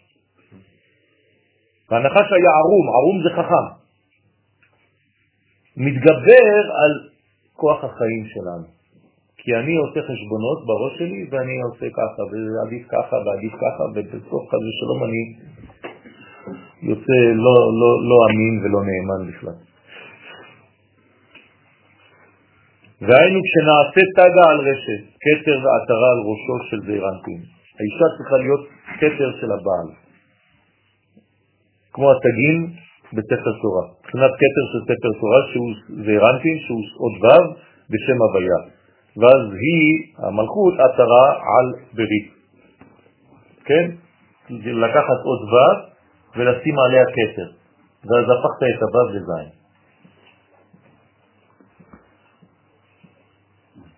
בסדר? כי עוד ברית היא עוד ו' ועירה ונקודת המלכות כשעולה בראש הו' שזה עירנפין, היסוד אז היא נעשית עוד זין. מה שאמרת עכשיו אני מבין אותו, שצריך לקחת את השבוע ולשים אותו על הראש, את השבוע. מלכות, כמה השבוע? לשים את השבוע על השבת. להפך, לשים את השבת על השבוע. את המלכות. כן, מלכות היא השביעית, המלכות שלי, לא. זה עירנפין זה החוץ שש. שלי, החוץ של האיחוד זה השישה ימים. לא, לא, שישה ימים, לא, שישה ימים זה זעירנטין. זאת שאלה של האריזה. איך זעירנטין יכול להיות השישה ימים של החול, והמלכות היא השביעית, איך? הרי לכאורה הזכר גדול מהנקבה, ופה זעירנטין, ששת ימי השבוע, הם נמוכים מהשבת. שאלה של הארי הקדוש. אני לשאול לא למה. עכשיו אתה הגעת לשאלה הזאת, אשריך. זאת אומרת שיש לך חוכמה. נחש. לא יש גם חוכמת לב. אגב, כל בוני המשכן הם היו חכמי לב. נכון, זאת החוכמה האמיתית. והשבות אל לבביך, והיה היום והשבות אל לבביך. מה התשובה? נו, אז מה התשובה? תעזרו לי, חבר'ה. העשייה יותר גבוהה. מה? העשייה יותר גבוהה מה... בעצם אני בודק את המדרגה של האהבה של השבת הבא. אז זה כאילו, כל. פעם זה כאילו, זה- זה הופך למדרגה מדרגה, זה כאילו משתנה כל הזמן. יש את השבת הקודם שהוא פחות. מי, שמכין את השבת הבא, שהוא גדול מי. זאת אומרת שכשאתה בעצם. מתחיל ב... אתה רוצה לדבר על, על, על העבודה, נכון? על מה אתה מתחיל לדבר? השבת. שבת. כל פעם שאתה הולך לדבר על העבודה, אתה מדבר על השבת קודם. ואחרי זה אתה מדבר על העבודה, ואחרי זה אתה מדבר על השבת. ככה זה עובד. תסתכל בתורה. יש לך שבת לפני, יש לך רעיון ויש לך את השבת הגבוהה שאתה הולך אליה. אז בוא הנה, תראה במילים של הזוהר. אי היא, מי זה אי היא? היא המלכות, יום השביעי, היא המלכות, נקראת יום השביעי, זאת היא השבת. דהיינו ספירה שביעית ממטה למעלה. לפי שעלתה למעלה בראש זעירנפין, כלומר היא הייתה בהתחלה למטה, כלומר זה כאילו הייתה שבת פה, שישה ימים פה, ו, ושבת פה. במילים אחרות, יש שבת מקורית, יש בניין עבודה של השגה שהשבת הזאת תהפוך להיות הראש שלי. שמתי אותה על ראשי. כמו שאנחנו אומרים על ירושלים, על ראש שמחתי. אותו דבר. הוא לא יכול להתחיל ביום חול, הוא חייב להתחיל בשבת. לא, פפור. בראשית. לפני. השקט שלפני. הוא לא מוזכר. נכון. זה השקט שלפני העולם. זה השבת המקורי. כי מי שקובע עליו שם, הוא אומר, התחלנו באחד. נכון. אז מה זה אומר? מה התחיל באחד? מה גרם לאחד להיות? זה משהו שקדם לו, לא? אתה מבין? אז השקט שקדם זה השבת שקדמה לששת ימי העולם, ששת אלפים שנה, עד שאנחנו נשים את השבת המקורית על ראש שמחתנו. אבל עכשיו יש הבדל גדול בין השבת הראשונה, שאני לא הייתי שותף אליה, לשבת הבאה, שאני כבר שותף כי עשיתי עבודה בששת ימי. השאלה שלישית פה, השני לא מוזכר. לא, השני פה, זה שבת ראשון שהוא הרעיון המקורי, לא, העבודה, גם השני, אמרנו. שבת הראשון הוא הרעיון השני מוזכר ב- ב- ב- בבראשית. מוזכר. מה, גם השישי? אחרי זה כתוב, ויקחו לו השמיים והארץ. לא, לא נגמר, אבל מוזכר. אמרת לא הוזכר. מוזכר השני. יפה. לא נגמר, יפה. זה, הש... זה השיעור של השבת, שאני חוזר על הרעיון הזה כבר מיליון פעמים, אבל זה חשוב מאוד, שאנחנו עדיין בשבת. איפה- השלישי? בסדר? אנחנו פועלים בשלישי. מה? אתה תבוא לשיעור? לא? אז אשתך תבוא, בצהריים. אז זהו, אז אשתך. מה? איזה. אנחנו- כן, זה צריך אה, הרבה, צריך להיות- צריך להיות לוליין וצריך לבקש מהקדוש ברוך הוא הרבה סייעתא דשמיא. אתה צריך להתפלל כל הדרך עד שאתה מגיע לבית כנסת. מה אתם חושבים, שבאים ונותנים שיעור ככה?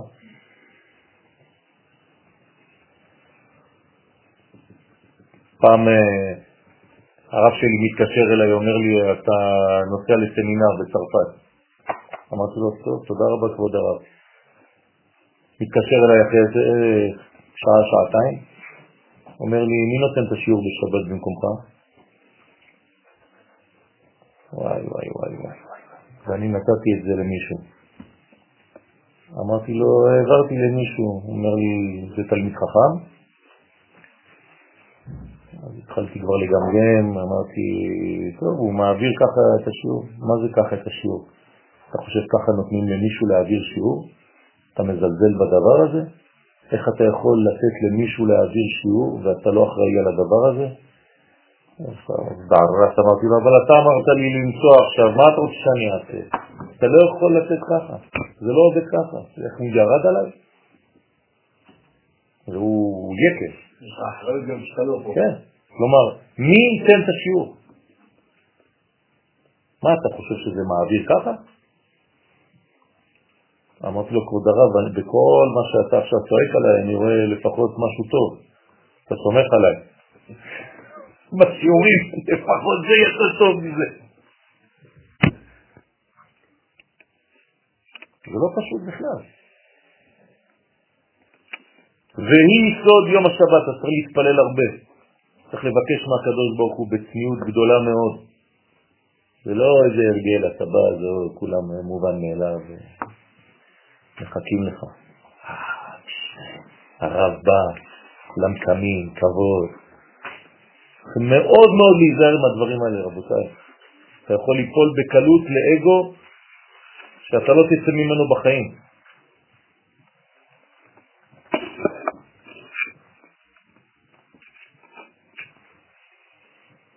יום השבת, זה היום הגדול, אז המלכות שביעי ודאי. היא ספירה שביעית ודאי. ועליה נאמר, ובי- וביום השבת היא פתח. כלומר, מתי אתה יכול לפתוח את המלכות? רק בשבת. כלומר, רק למי שהוא השבת שלה. הבעל הוא השבת של אשתו. הרב הוא השבת של תלמידו. הקדוש ברוך הוא השבת של ישראל. רק בשבילו אני פותח. את מה אני פותח? את הכל, את המודעות שלי, את המעשים שלי, את הרצונות שלי. אם אני פתחתי למישהו אחר, איך הקדוש ברוך הוא אחר כך יכול לאותו מקום טמא עכשיו? מזוהם. רוצה לומר שיפתח את היסוד של המלכות, כן, ממש, הזוהר לא מפחד מהמילים, את היסוד של המלכות. למי להתייחד עם זעיר אנפין? בלבד. כי בשבת הקליפה תמונה בנוקבה דתהומה רבה. ולמה דווקא בשבת? כי אין מי שיפריע מבחוץ. כי הקליפה היא חד ושלום לא יכולה להיכנס לשבת, לכן היא בתחום אחר. היא מחוץ לתחום שבת בכלל. זה נקרא תהום, כן, נוקבה דתהומה רבה. תהום גדול או גדולה. מה זה הראש חודש? גם בחודש, ובחודש ייפתח. כי ראש חודש זה, זה סוד, הוא קשור לשבת. לא סתם אנחנו מקדשים את החודש בשבת, כי השבת היא השורש עם החודש, זה סוד כל ההתחדשות, זה מדרגה בראשיתית כמו השבת, נקודה ראשונית, מולד. המולד יהיה זה נקודה שעדיין אין, אין שם אחיזה, אין כלום, לא רואים את הירח, לא רואים כלום. זה הסוד. ואינה יכולה לאחוז וליהנות מהייחוד שנעשה בשבת. כלומר, אתה צריך לדאוג לכך שהייחוד ייעשה בשבת, במילים אחרות בארץ ישראל. לכן במדבר אין ייחוד בין הקדוש ברוך הוא לבין עם ישראל, שם כתוב לכתך אחריי במדבר, אומר הארי הקדוש, זה נקרא אחור, כן, פנים באחור. או חז ושלום עוד יותר גרוע, אחור באחור.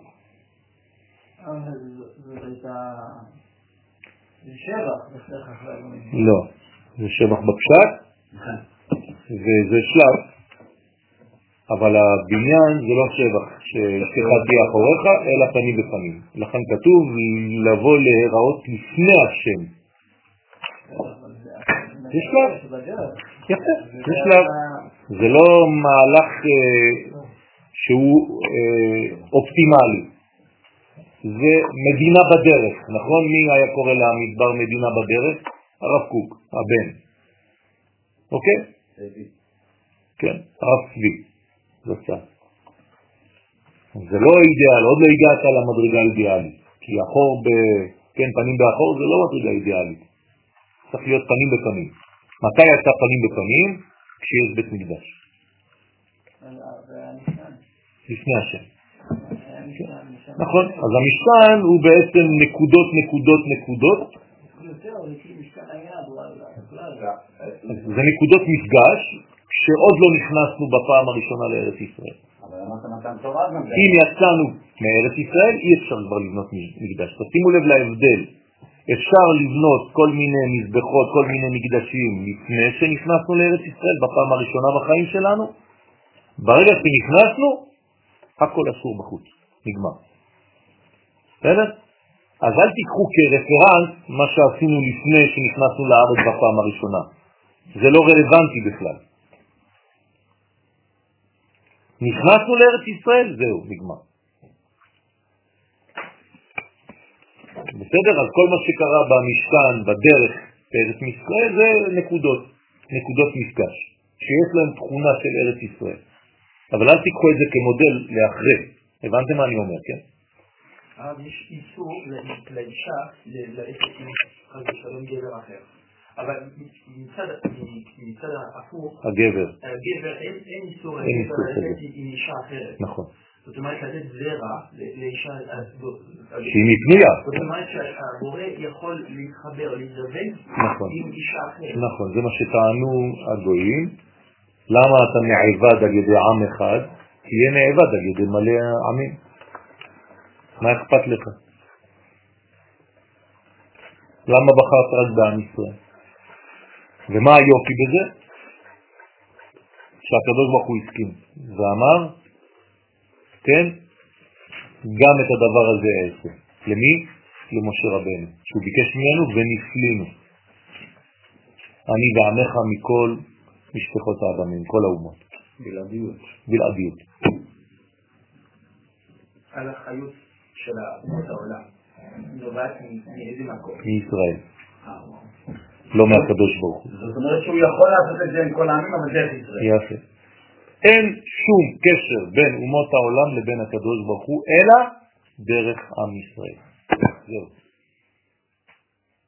זה הסוד. בסדר?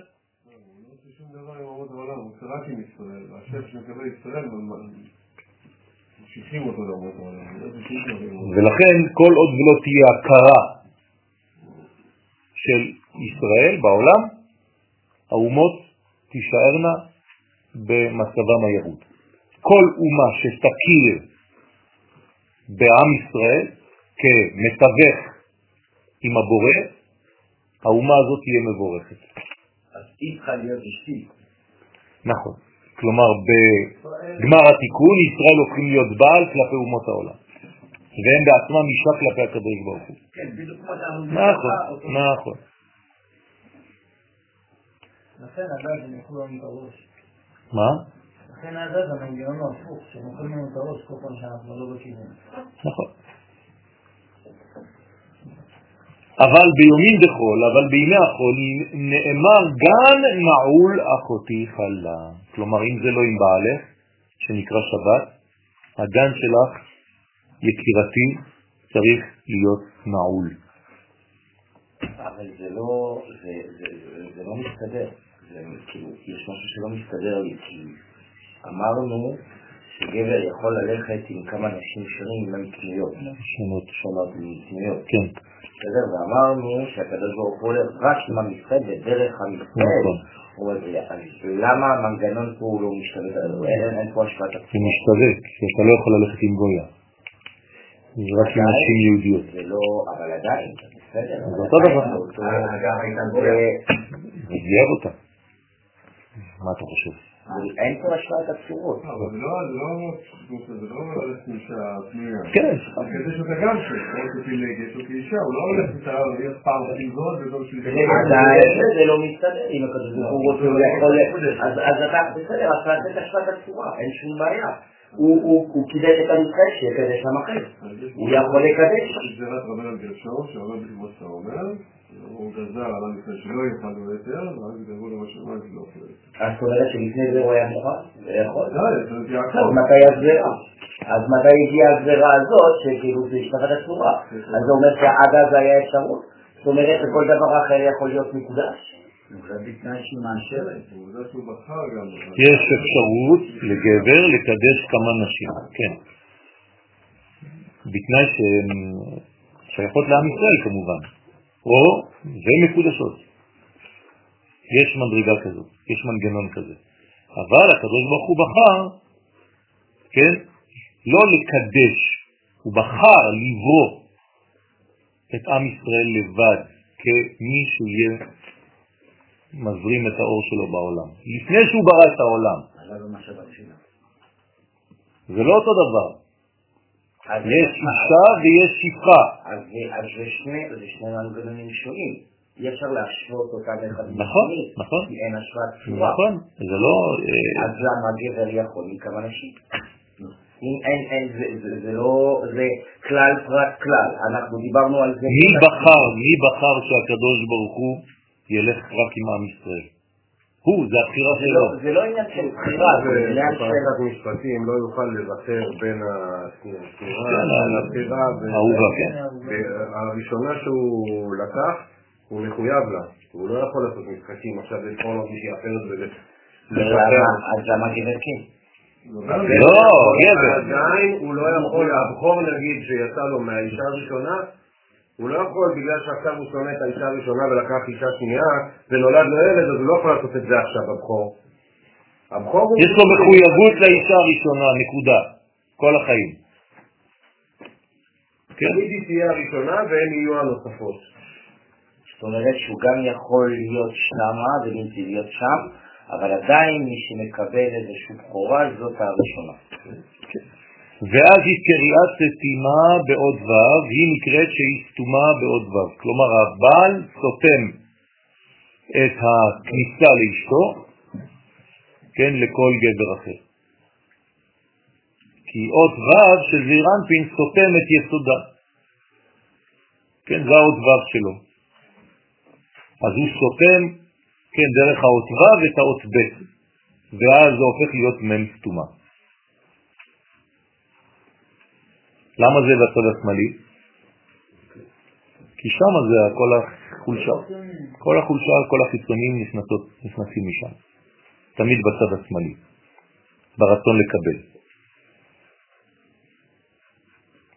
בסדר? בטיפשות. ולכן ההבדל בין החמץ לבין המצה זה רק שם. זה באות חטא, שיש פסח פשוט במצה, מה שלא היה בחמץ. כל השאר זה אותו דבר, זה מם וצד. גם בחמץ וגם במצה. כלומר, הדבר היחידי שאני צריך לעבוד עליו זה הצד השמאלי. למי אני נותן להיכנס לחיים שלי? מהיד השמאלית שהיא יד המקבלת. ואם חז ושלום הדבר הזה פתוח לכל מי שיבוא, כן? ואחרי זה אתה תחבש כל מיני סיבות למה וכמה ואיך, אבל זה חז ושלום לא שמירה מהחיצונים. ולכן צריך להיזהר מאוד. הוא מפרש ואומר שהטעם שהמלכות צריכה להיות כתומה בימות החול, כן? כי היא והי עורלה ופריאה, זו קליפה נקראת עורלה ואור הפריאה, שהן זון לקליפה. ומעבירים אותם על ידי המילה והקריאה. ועינון הן כמות ותבן בחיטה שהם מלבישים על החיטה. רוצה לומר מות היא הנוקבה בקליפה, ותבן זה הזכר של הקליפה. שהם רוצים להאחז בכ"ב אותיות של התורה כמספר חיטה, שהוא טיפת הייחוד שביסוד במלכות. במילים פשוטות, הקליפה מקנה בקדושה והיא רוצה להיכנס אליה. ואם הקדושה לא נזהרת, אז חז ושלום היא פותחת. והקליפה הזאת זה נחש. כלומר, הוא יכול להסיק ולשחד ולפתות ולבלבל ולהגיד כל מיני דברים. כן. רק פעם אחת לפחות תנסי. לכן היא צריכה אות ו' וזעירנפין לשמור אותה בימות החול.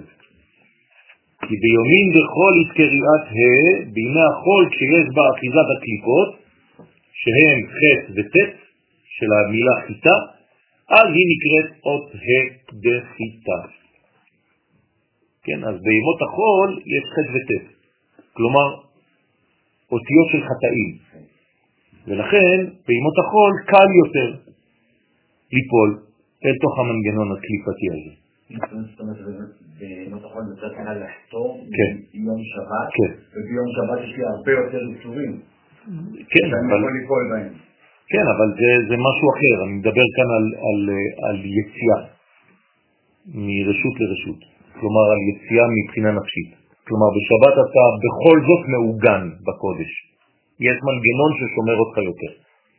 במילים יותר גבוהות, יצר הרע פחות חזק בשבת, הוא נעלם, כי הוא הולך למקום אחר. כי בשבת אתה ברשותו של הקדוש ברוך הוא, ולכן פחות אפשרות לחתום. אה, הוא חוגג עליי פחות ביום שבת. כן, נכון. נכון. על שם הערות חמש גבורות שביסוד שלה. דאי הוא הבל, שהאורות הם בחינת הבל, היינו להב המזבח, שהיא אותיות להב של המזבח, והיינו הארות הגבורות שביסוד הנקראת מזבח. אז היסוד שלה, של האישה, נקרא מזבח. כן. ושם יש אה, להבה, יש אש, אז זה אותו דבר. והגבורות הם אש. כן, אז אה, חז ושלום אפשר להתחמם ולעשות אה, כל מיני כן, שטויות שם, אם לא נזהרים בדבר הזה. להדלקה מוץ ותבן, כדי להדליק ולשרוף את המוץ ואת התבן, שהם זום בקליפה כשרוצים להילת מסודה. אז מה היא צריכה לעשות? דווקא באש הזאת לשרוף את כל מי שחיצוני לה, את כל מי שזר לה, ולא לתת לזה להיכנס. והשתערת היא סולת נקייה, כדי להישאר סולת נקייה, היא צריכה להיות סולת נקייה, דהיינו בלי אחיזת החיצונים, כלומר מוכנה ומוכשרת רק לבעלה. אבל ביומים דשבת ויומים טובים, אבל בימי השבתות והימים הטובים, שאז יש ייחוד עליון לזון הגדולים, כלומר בשבת זה החיבור שלה עם בעלה, התקריית י' עטרה על קולה, אז המלכות נקראת י'. להורות שהיא עטרה ובמעלה על הכל, כלומר היא עכשיו עלתה למעלה. גם י', גם ה', גם ד', גם... אמרתי לך בהתחלה, אמרנו שיש לה גמישות שתלוי איפה היא נמצאת, היא יכולה לצאת החוצה, להישאר בפנים ולעלות הכי הכי הכי פנימי. כלומר, הרגליים שלה יכולה לרדת למוות, ואותן רגליים יכולות להביא אותה לכתר. תלוי מה היא בוחרת בחיים שלה, איפה היא נמצאת. בשחמט זה דומה למלכה. נכון, אותו דבר. נכון, נכון, נכון. הוא הוביל את זה עד לשם. זה חשוב מאוד. תדעו לכם שהמשחק הזה הוא משחק מאוד חכם. מאוד מורכב ומאוד חכם, ומי שבאמת בקיא בו, יש לו גם כן אפשרות ללמוד אה, בצורה יותר אה, פנימית. לפי שאז היא מקבלת מזעירנפין ביסודה גם הערות של החמישה חסדים. אז היא בעצם צריכה לקבל חמישה חסדים, הוא צריך למסק אותה. אמרנו כבר כמה פעמים, הפונקציה של הגבר זה למסק את האישה. אין, איך הוא ממתק אותה? הוא צריך להעביר לה חמישה חסדים. אז יש כמה אפשרויות להעביר לה את החמישה חסדים האלה. בדיבור, כן? במחשבה, בדיבור ובמעשים. ו... כן, כן. ולא לחשוב שההבל של הרוח הוא פחות אה, מזיק מהייחוד התחתון. כלומר, אפילו נשיקה, כן, זה העברת הבלים מהאחד לשני. וזה חשוב מאוד. אנשים חושבים שאם לא היה ייחוד למטה וסתם התנשקנו, אז זה בסדר. כן? זה, זה, זה לא נכון. זה לא נכון. זה אותו דבר. יש ייחוד עליון וייחוד תחתון ויש בדיוק את אותם אלמנטים למעלה שיש למטה. אותו דבר בדיוק. ועל ידי זה מתמסכות כל הגבורות, שזה עם הבעל. לכן נקראת י' כנגד חמישה חסדים וחמש גבורות. ואמר עוד, ובית הדילה, הבית שלה, דהיינו היסוד שלה, שבעת הייחוד כשהמלכות מקבלת את המוחים בגדלות שהם סוד שמות הוויות, כי הבעל מעביר לה, כן, הגבר האמיתי השייך לה, מעביר לה חמישה חסדים. זה נקרא מוחין בגדלות. זה שמות הוויה. מוחין בקטנות זה שמות אלוהים. מוחין בגדלות זה שמות הוויה. אז מה הוא עושה? הוא מעביר לה את זה, ואיפה הם הולכים? ליסוד שלה. כל המוחים, כן, יורדים ביסוד, ביסודה, כל המוחים בקטנות שהם סוד ל"ב אלוהים, דעובדה דבראשית, והם סוד ל"ב אלוהים הנזכרים במעשה בראשית. כלומר, האורות של הגדלות דוחים את האורות של הקטנות. ואי היא ב' וגם כוללת המלכות היא סוד ב'. כללות המלכות היא סוד ב', כי היא בית לזעיר אנפין. היא צריכה להיות אשתו, זו ביתו, זה ביתו. והיא צריכה להיות כלולה מעשר, מעשרה מאמרות בכל צד. כלומר, רוצה לומר שהיא מקבלת מזעירנטין הערות המוחין לגדלות. היא צריכה לקבל ממנו ורק ממנו את המוחין לגדלות, והם מתפשטים בה בכל שלושה קווים, חסד, חוכמה, חסד ונצח. צד ימין, בתצמות בינה, גבורה והוד. ובאמצע דעת, תפארת ויסוד. חכן בגדתי. אבל המוחים בקטנות אינם נמצאים רק ביסודה. היי יוד קריאת יראה, זו היוד שהיא המלכות כנזכר, היא נקראת יראה. מחמת הגבורות הניתנות בעצרת היסוד שלה.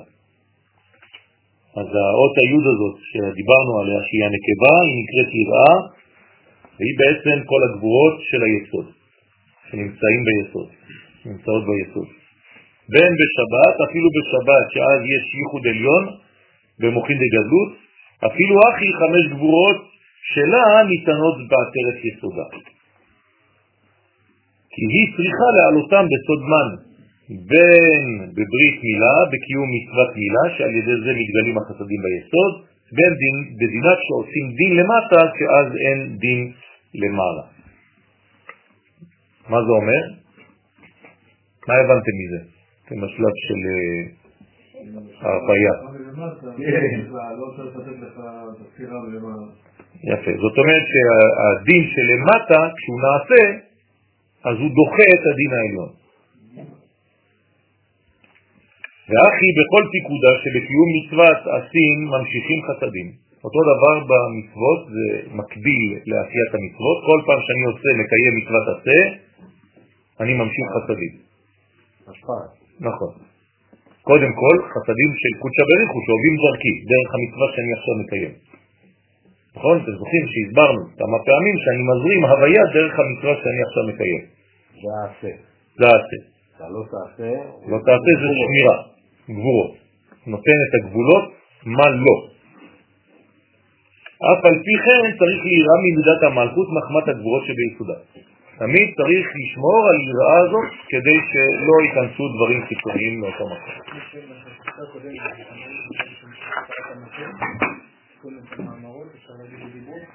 כן, כן, זה, זה כבר יותר uh, הלאה, כן, כל האומר דבר בשם אומרו.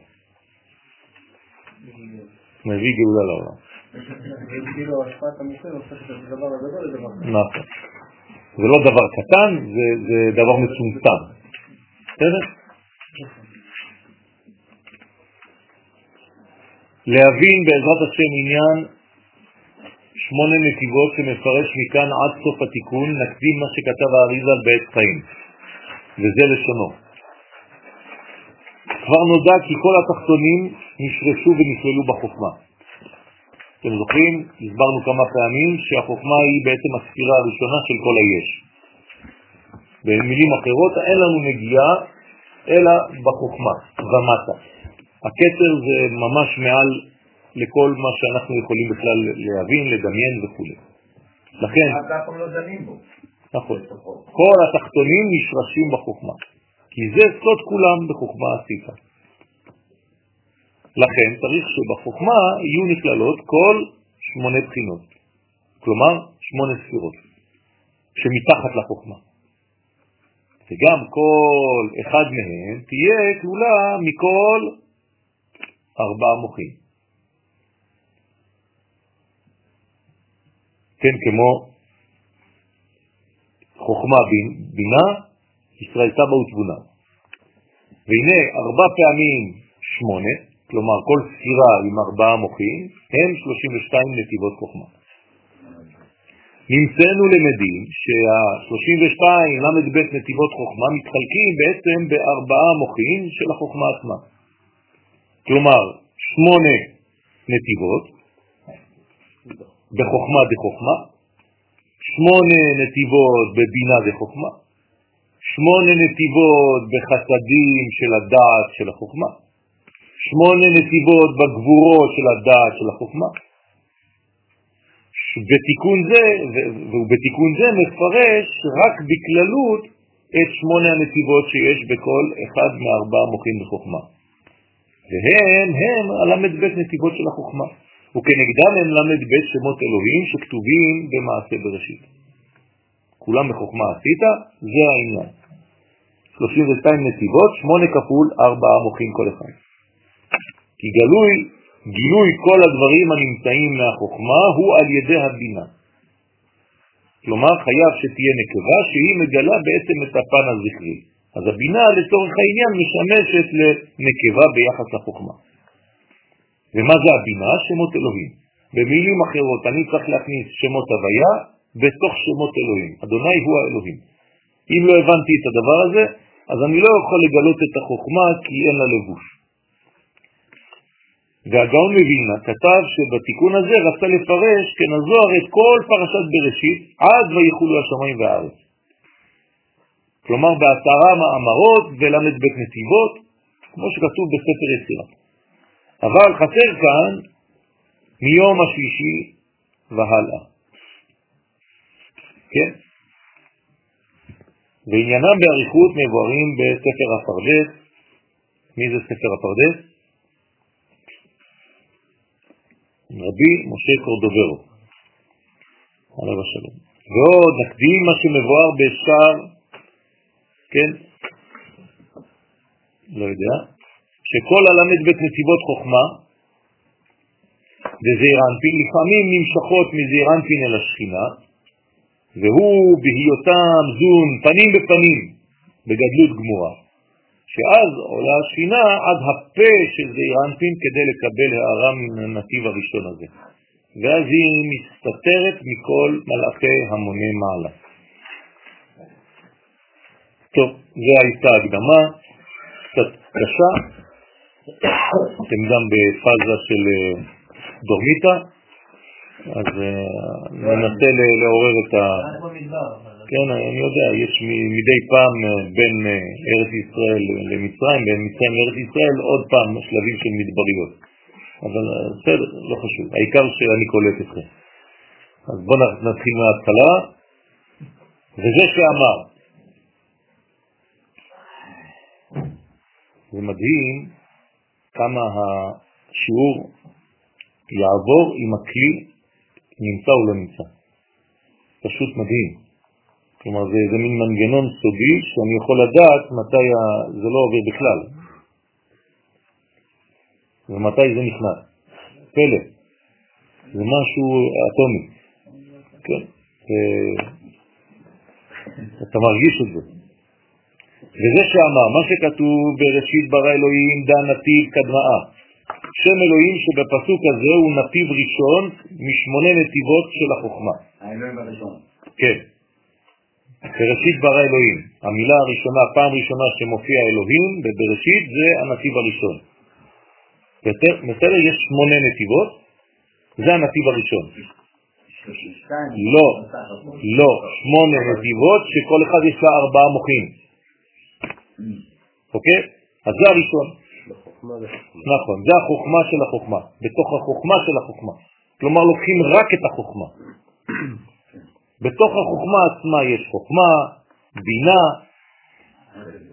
צד ימין של הדעת, צד שמאל של הדעת, נכון? עלי תמר, עליו נאמר, נתיב לא ידעו עין ולא שזפתו עין היה. נתיב זהו שכל מופלא והוא או שכל מופלא והוא אור מושכל קדמון שאין כל בריאה יכולה לעמוד על מציאותו. הנה, רבי משה קורזוברו בפרדס. זאת אומרת שיש מדרגה שהיא נקראת במופלא ממך אל תדרוש. למי קוראים לדבר הזה? לחוכמה של החוכמה. כלומר, גם אם החוכמה היא ההתחלה של היש וכל התחתונים כולם בחוכמה עשית, המדרגה הזאת של החוכמה, שהיא חוכמה דחוכמה, אף אחד לא יכול לדעת. כלומר, אנחנו, מאיפה אנחנו מתחילים במרכאות להציג משהו? מהבינה של החוכמה. בסדר? הוא מפרש מהי עין היה, כן? מה זה עין היה? חוץ מהספר של הרב קוק, כן? מה כוונתו, כוונתו לפי הסוד? למה הרב קוק קרא לספר שלו אין היה? כן, אתם רואים שהוא הגיע כבר לתיקון 30 לפחות. אמר אלא השכינה. כן, מה זה? זה ראשי תיבות שלו, נכון. אבל אלא השכינה מסתתרת מעינון מלאכים, אותם המלאכים, דאמרין, איה מקום כבודו להריסו. זה בעצם הסתתרות של המלכות מהמלאכים שרוצים לגעת. מה? נכון. איה זה כמובן איפה? כן. פשוט מדי. לא, אבל צריך להבין מה זה אומר. שהשכינה היא בנתיב הזה הראשון, שאי אפשר להשיג. כלומר, צריך להיזהר להשתמר. כן, אין היה, זה ספר שנכתב איפה? בגלות. לכן הרב יודע שאסור לחיצונים לגעת, אז הוא קורא לזה אין היה, כי זה השכינה שהיא מוגנת, כי הוא מדבר על אור החוכמה העליונה. העין של א', י' וה', י' וה' זה חוכמה ובינה, והא' זה דעת. מה? זה שהיא בגדות. כן. עד הפקד הזהיר אנפין לקבל הערת מנתיב הזה, אז היא מסתתרת מן המלאכים. כלומר, מדרגה לא גלויה. שמירה. ואז לטלון ידיעה בה, ולכן אין למלאכים ידיעה, איה מקומה. אי אפשר, איה מקום כבודו להריסון. לא הקדוש ברוך הוא, המלכות. המלאכים לא יודעים איפה המלכות. מה? כבוד. הכבוד, שנקרא מלכות. דאי סתירה מכיוון דמרכבתה, כי היא מסתתרת אפילו מהחיות של המרכבה. לכן הם אומרים, ברוך כבוד השם ממקומו. אנחנו לא יודעים איפה היא. לא השם, הכבוד של השם. כלומר המלכות. הוא בכלל לא מדברים עליו. אי אפשר לדבר עליו. אפילו היא, המלכות שלו, לא יודעים איפה היא. מה הקשר בין כל מה שאנחנו לומדים עכשיו למה שהיה לפני? לא, פשוט מאוד צריך לשמור על המלכות ולהסתיר אותה מכל מגע חיצוני. זה מה שזה אומר. צריך שהאישה תהיה נשמרת מכל דבר חיצוני. וזה צריך לעשות בחוכמה. כלומר, בחוכמה של החוכמה. נכון. זה בדיוק זה. זאת המדרגה שאי אפשר לדעת שם. ולכן צריך לעשות את זה בחוכמה, שאפילו החוכמה הזאת היא חכמה. שאף אחד לא יכול להבין שזה חוכמה בעצם. אפשר לומר. אבל המסווה של משה הוא לא כשהוא מדבר עם עם ישראל. להפך, כשהוא מדבר עם עם ישראל הוא מוריד את המסווה. לא, לא, אני מדבר על המסכה. לא, לא, לא, לא. כשהוא יצא, כשהוא ירד מהר סיני. כן. אבל כשהוא הלך לפגוש את הקדוש ברוך הוא. אז הוא שם את המסווה. הוא שם מסכה. מה? מה? בדרך, כן. נכון, נכון, בהליכה. נכון. כן. בסדר? שפירושו בכל מקום שהיא נמצאת תהיה מבורכת. מה זה מבורכת? קשורה. קשורה למקור. אסור שהיא תהיה לא קשורה. אם היא לא קשורה היא הולכת לאיבוד. נכון, נכון, זאת אומרת שהיא כל כבודה בת מלך פנימה, היא מוסתרת, זה הצניעות שלה. ומה שכתב אחר בראשית ברא אלוהים והארץ הייתה תוהו ובוהו, כן? שואל, מה היא בארץ הייתה תוהו ובוהו? מה הסמיכות לפסוק של בראשית? לכאורה מתחילים בפסוק נחמד, בראשית ברא אלוהים את השמיים ואת הארץ, נקודה. פתאום הפסוק השני, בלגן, והארץ הייתה תוהו ובוהו, מה? למה יש סמיכות כזאת? אלא מה דאפיק אלא מי שמוציא בשבת מרשות היחיד לרשות הרבים, על ידי זה הוא מוציא את השפע של הקודש מהקדושה אל הקליפה ופוגם בנתיב הזה אפילו, חד ושלום. העליון הגדול הזה שעכשיו אמרנו. אפשר לקבוע בו אבל. אתה פוגע בגילוי שלו, זה אותו דבר. הבנתם מה הולך פה? חד ושלום. כלומר, הוא לא עזב עדיין את חתיכת הבשר, הזוהר עדיין ב... בעניין של הרשות לרשות. אז מה הוא גורם? גרים לשכינתה למהה והוא גורם לשכינה להיות, היא בעצמה, מה היא הופכת להיות? תוהו ובוהו וחושך ותהום. חס ושלום. ארבע קליפות, ארבע גלויות, כנגד ארבעה מוחים. הפך את הטלטול לחורבן העולם. נכון. ובמקום ארבעה מוחים שמתגלים, יש עכשיו ארבע גלויות. כולה מפקחת. כולה מפקחת. אלו הם ארבע קליפות בהתלבשת בעינון קליפין, בעינון ארבע גלויות. וזה בעצם מה שמביא לארבע גלויות חס ושלום, שגורם על ידי איסור הוצאה בשבת שתתלבש בשכינה באלו ארבע קליקות שהן סוד ארבע גלויות. מה, הוצאת בשבת? בוא נוציא אותך עכשיו ברצינות.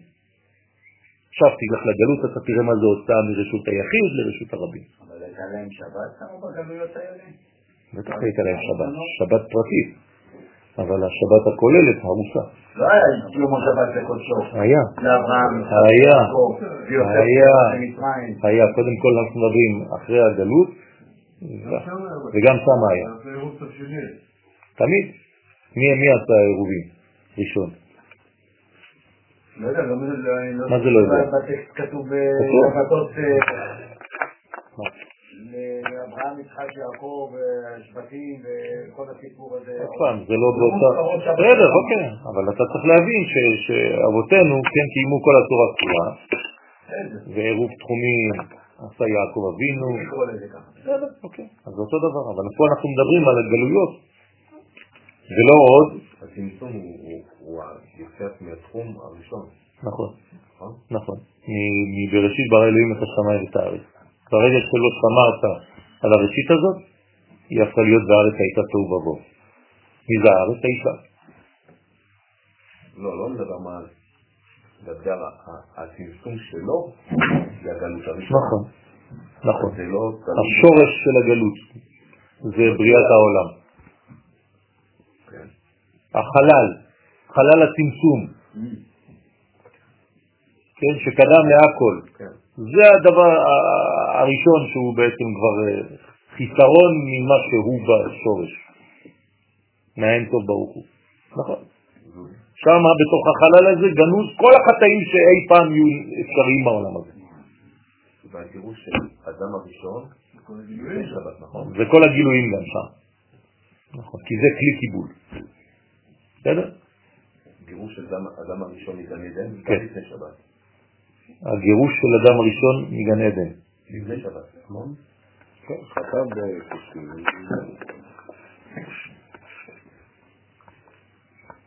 היה אותו המלאכים, ורק כן, לפני שבת. רק במוצאי שבת. יש יש בזה עניין, כן. שהשבת שמרה עליו, הגנה עליו מיום שישי 36 שעות. רק מוצאי שבת. הוא יצא. כלומר, השבת הגנה עליו. לכן הוא אמר מזמור שיר ליום השבת. כן. כן. כלומר, הוא חווה את הצער של החטא לפני, אבל בפועל רק במוצאי שבת. לכן לא בכדי, גם לעתיד לבוא, כתוב שבמוצאי שמיטה או מלחמה או משיח. תמיד זה במוצאי שבתות. זה בדיוק העניין, זה, זה מה שאומר לך עכשיו הזוהר.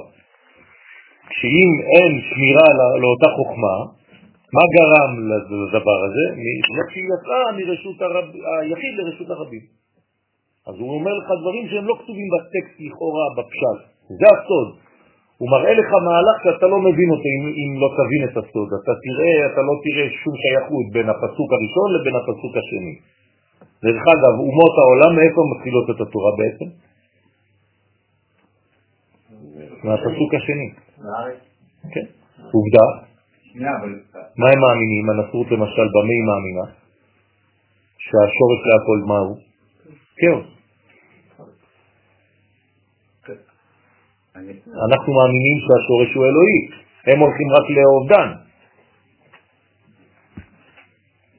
אז הם פסימיות בטבען, אנחנו אופטימיים בטבענו. סליחה אני רוצה כן. לשאול על הדקות. הוא אומר, בארץ הייתה תוהו ובוהו. בהתחלה הוא ברא שמיים בארץ. נכון, רק הארץ. נכון. כי השמיים לא, השמיים זה לא יכול להיפגן. אבל אה, יש פה חוסר זיווג נכון, נכון. רק, אה, זה מתבטא רק בארץ תוהו ובוהו, השמיים לא תוהו ובוהו? לא. אם, אם השמיים לא מביאים על הארץ את האור של השמיים בתוך הארץ, אז הארץ הולכת לאיבוד. אה, וזה הגלות של השמיים גם. יפה, נכון. אז הקדוש ברוך הוא לא יכול להתגלות בעולמו בגלל הדבר הזה. בוודאי זו גלות. אנחנו מדברים תמיד על הגלות האלוהית, אתם לא זוכרים בשיעורים? אני תמיד אומר לכם שהקדוש ברוך הוא נמצא בגלות השמימית שלו. שאם אנחנו לא עוזרים לו במרכאות, עובדים איתו, ככה הוא ברא את זה, זה לא שאנחנו, כן, אנחנו עוזרים לו להתגלות בעולם הזה. נכון? כן, ככה הוא ברא את זה. אם לא, זה גאווה לומר את זה. נכון? אה, זה גאווה לומר את זה. כן, אז זה בדיוק הוא ברא את המנגנון הזה. ושבתי את שבותיכם. כן. ככה כתוב, ושבתי את שבותכם, את שבותך. בלעדיך אין הסופי של י' כבקר. אין מה לעשות. אני אני מחזיק קצת בתורתו של רבי צור, שהרצונות שלי והאי הרצונות שלי, הוא קבע אותם, ההצלחות שלי והאי ההצלחות שלי, הוא קבע אותם, זה לא אומר שאני... אה? גם הוא קבע את זה שאני אבוא היום. ככה לא הייתי מגיע. הוא היה לו פלשר באוטו, לא הייתי, לא היה לי פעם לא הייתי. טוב. אתה שלך לזרוק. האחריות שלך, מה בכלל? ולא עוד, ולא די בזה, אלא דגרים לה למהווה יבשה. תוהו, אלא שהוא גורם לשכינה שתהיה יבשה ושוממת, שממה. אתם רואים שזה ממש מה שקרה כשעם ישראל היה בגלות. ארץ ישראל נשארה שממה במשך 2,500 שנים. ממש, גם אם היו מלא אנשים עליה ומלא זרים עליה, היא לא נתנה שום דבר. רוצה לומר מה שכתוב הארץ הייתה תוהו, פירושו הארץ היא השכינה נקראת ארץ, שיש בה זרע קודש, אז היא מגדלת פירות שהן הנשמות. ועל ידי זה, על ידי איסור הוצאת שבת, נעשית יבשה ותוהו, חד ושלום. הוא מפרש, הסתלקת נקודה מחלל דילה דהי ב' שנסתלקה הנקודה, דהיינו טיפת הזרע, מתוך האות ב', שזה החסד, מהחלל שלה, חלל היסוד שלה, כן, ואז השתערת יבשה, נשארה יבשה ואינה יכולה להוציא נשמות. אנחנו לא נשאר על נימה כזאת, תדלגו לטור האמצעי למטה, והוא לפה. באותו זמן שלפני ביאת המשיח נאמר, ויזכור הקדוש ברוך הוא כי בשר המה. הקדוש ברוך הוא זוכר, מפתח את הצד הזכרי, שאנחנו רק בני אדם, ואנחנו בשר ודם, עוסקים רק בחיצוניות, בפשט התורה, הנראה לעיניים, כמו העיניים של האדם שרואים רק כלפי חוץ. רציתי לעשות משהו טוב, עוד יותר. לכן רוח הולך ולא ישוב לעלמא. בגלל זה אומר הזוהר הקדוש שרוחו של משיח, הרוח של המשיח, חז ושלום, תאחר לבוא, בגלל אנשים שלומדים פשט בלבד, שמתאחר. כל אורך זמן הגלות הזה, כי רוחו הוא רוח החוכמה, כשהם לומדים חוכמת הקבלה, מתאחר לבוא. אוי ואבוי, ואילון מן דגרים דייזל למין עלמא, אוי ואבוי למי שגורם התעוררות הגאולה תלך ותסתלק מן העולם, בגלל שיש רק חברותות של פשט, ולא יטוב לעלמא ולא ישוב ויחזור לבוא אל בני העולם עד שיתעסקו בסתרי תורה. והילני נון דעבדין לאורייתא יבשה, ואלו האנשים שעוסקים רק בפשט התורה, עושים את התורה ליבשה חד ושלום. רוצה לומר כאילו לא היה בא אלא פשטות התורה הנראה לעיניהם, ולא באים להשתדל בחוכמה דקבלה. אינם רוצים לעסוק בחוכמת הקבלה, שלימוד זה מאיר את העיניים להתבונן בנשמה הפנימיות של התורה. כי יעשה אדם בשעת אחת ב, ב, כן, בלימוד הקבלה, מה שלא יעשה חודש ימים בלימוד הפשטות של התורה, ובמקום אחר כתוב שנה שלמה.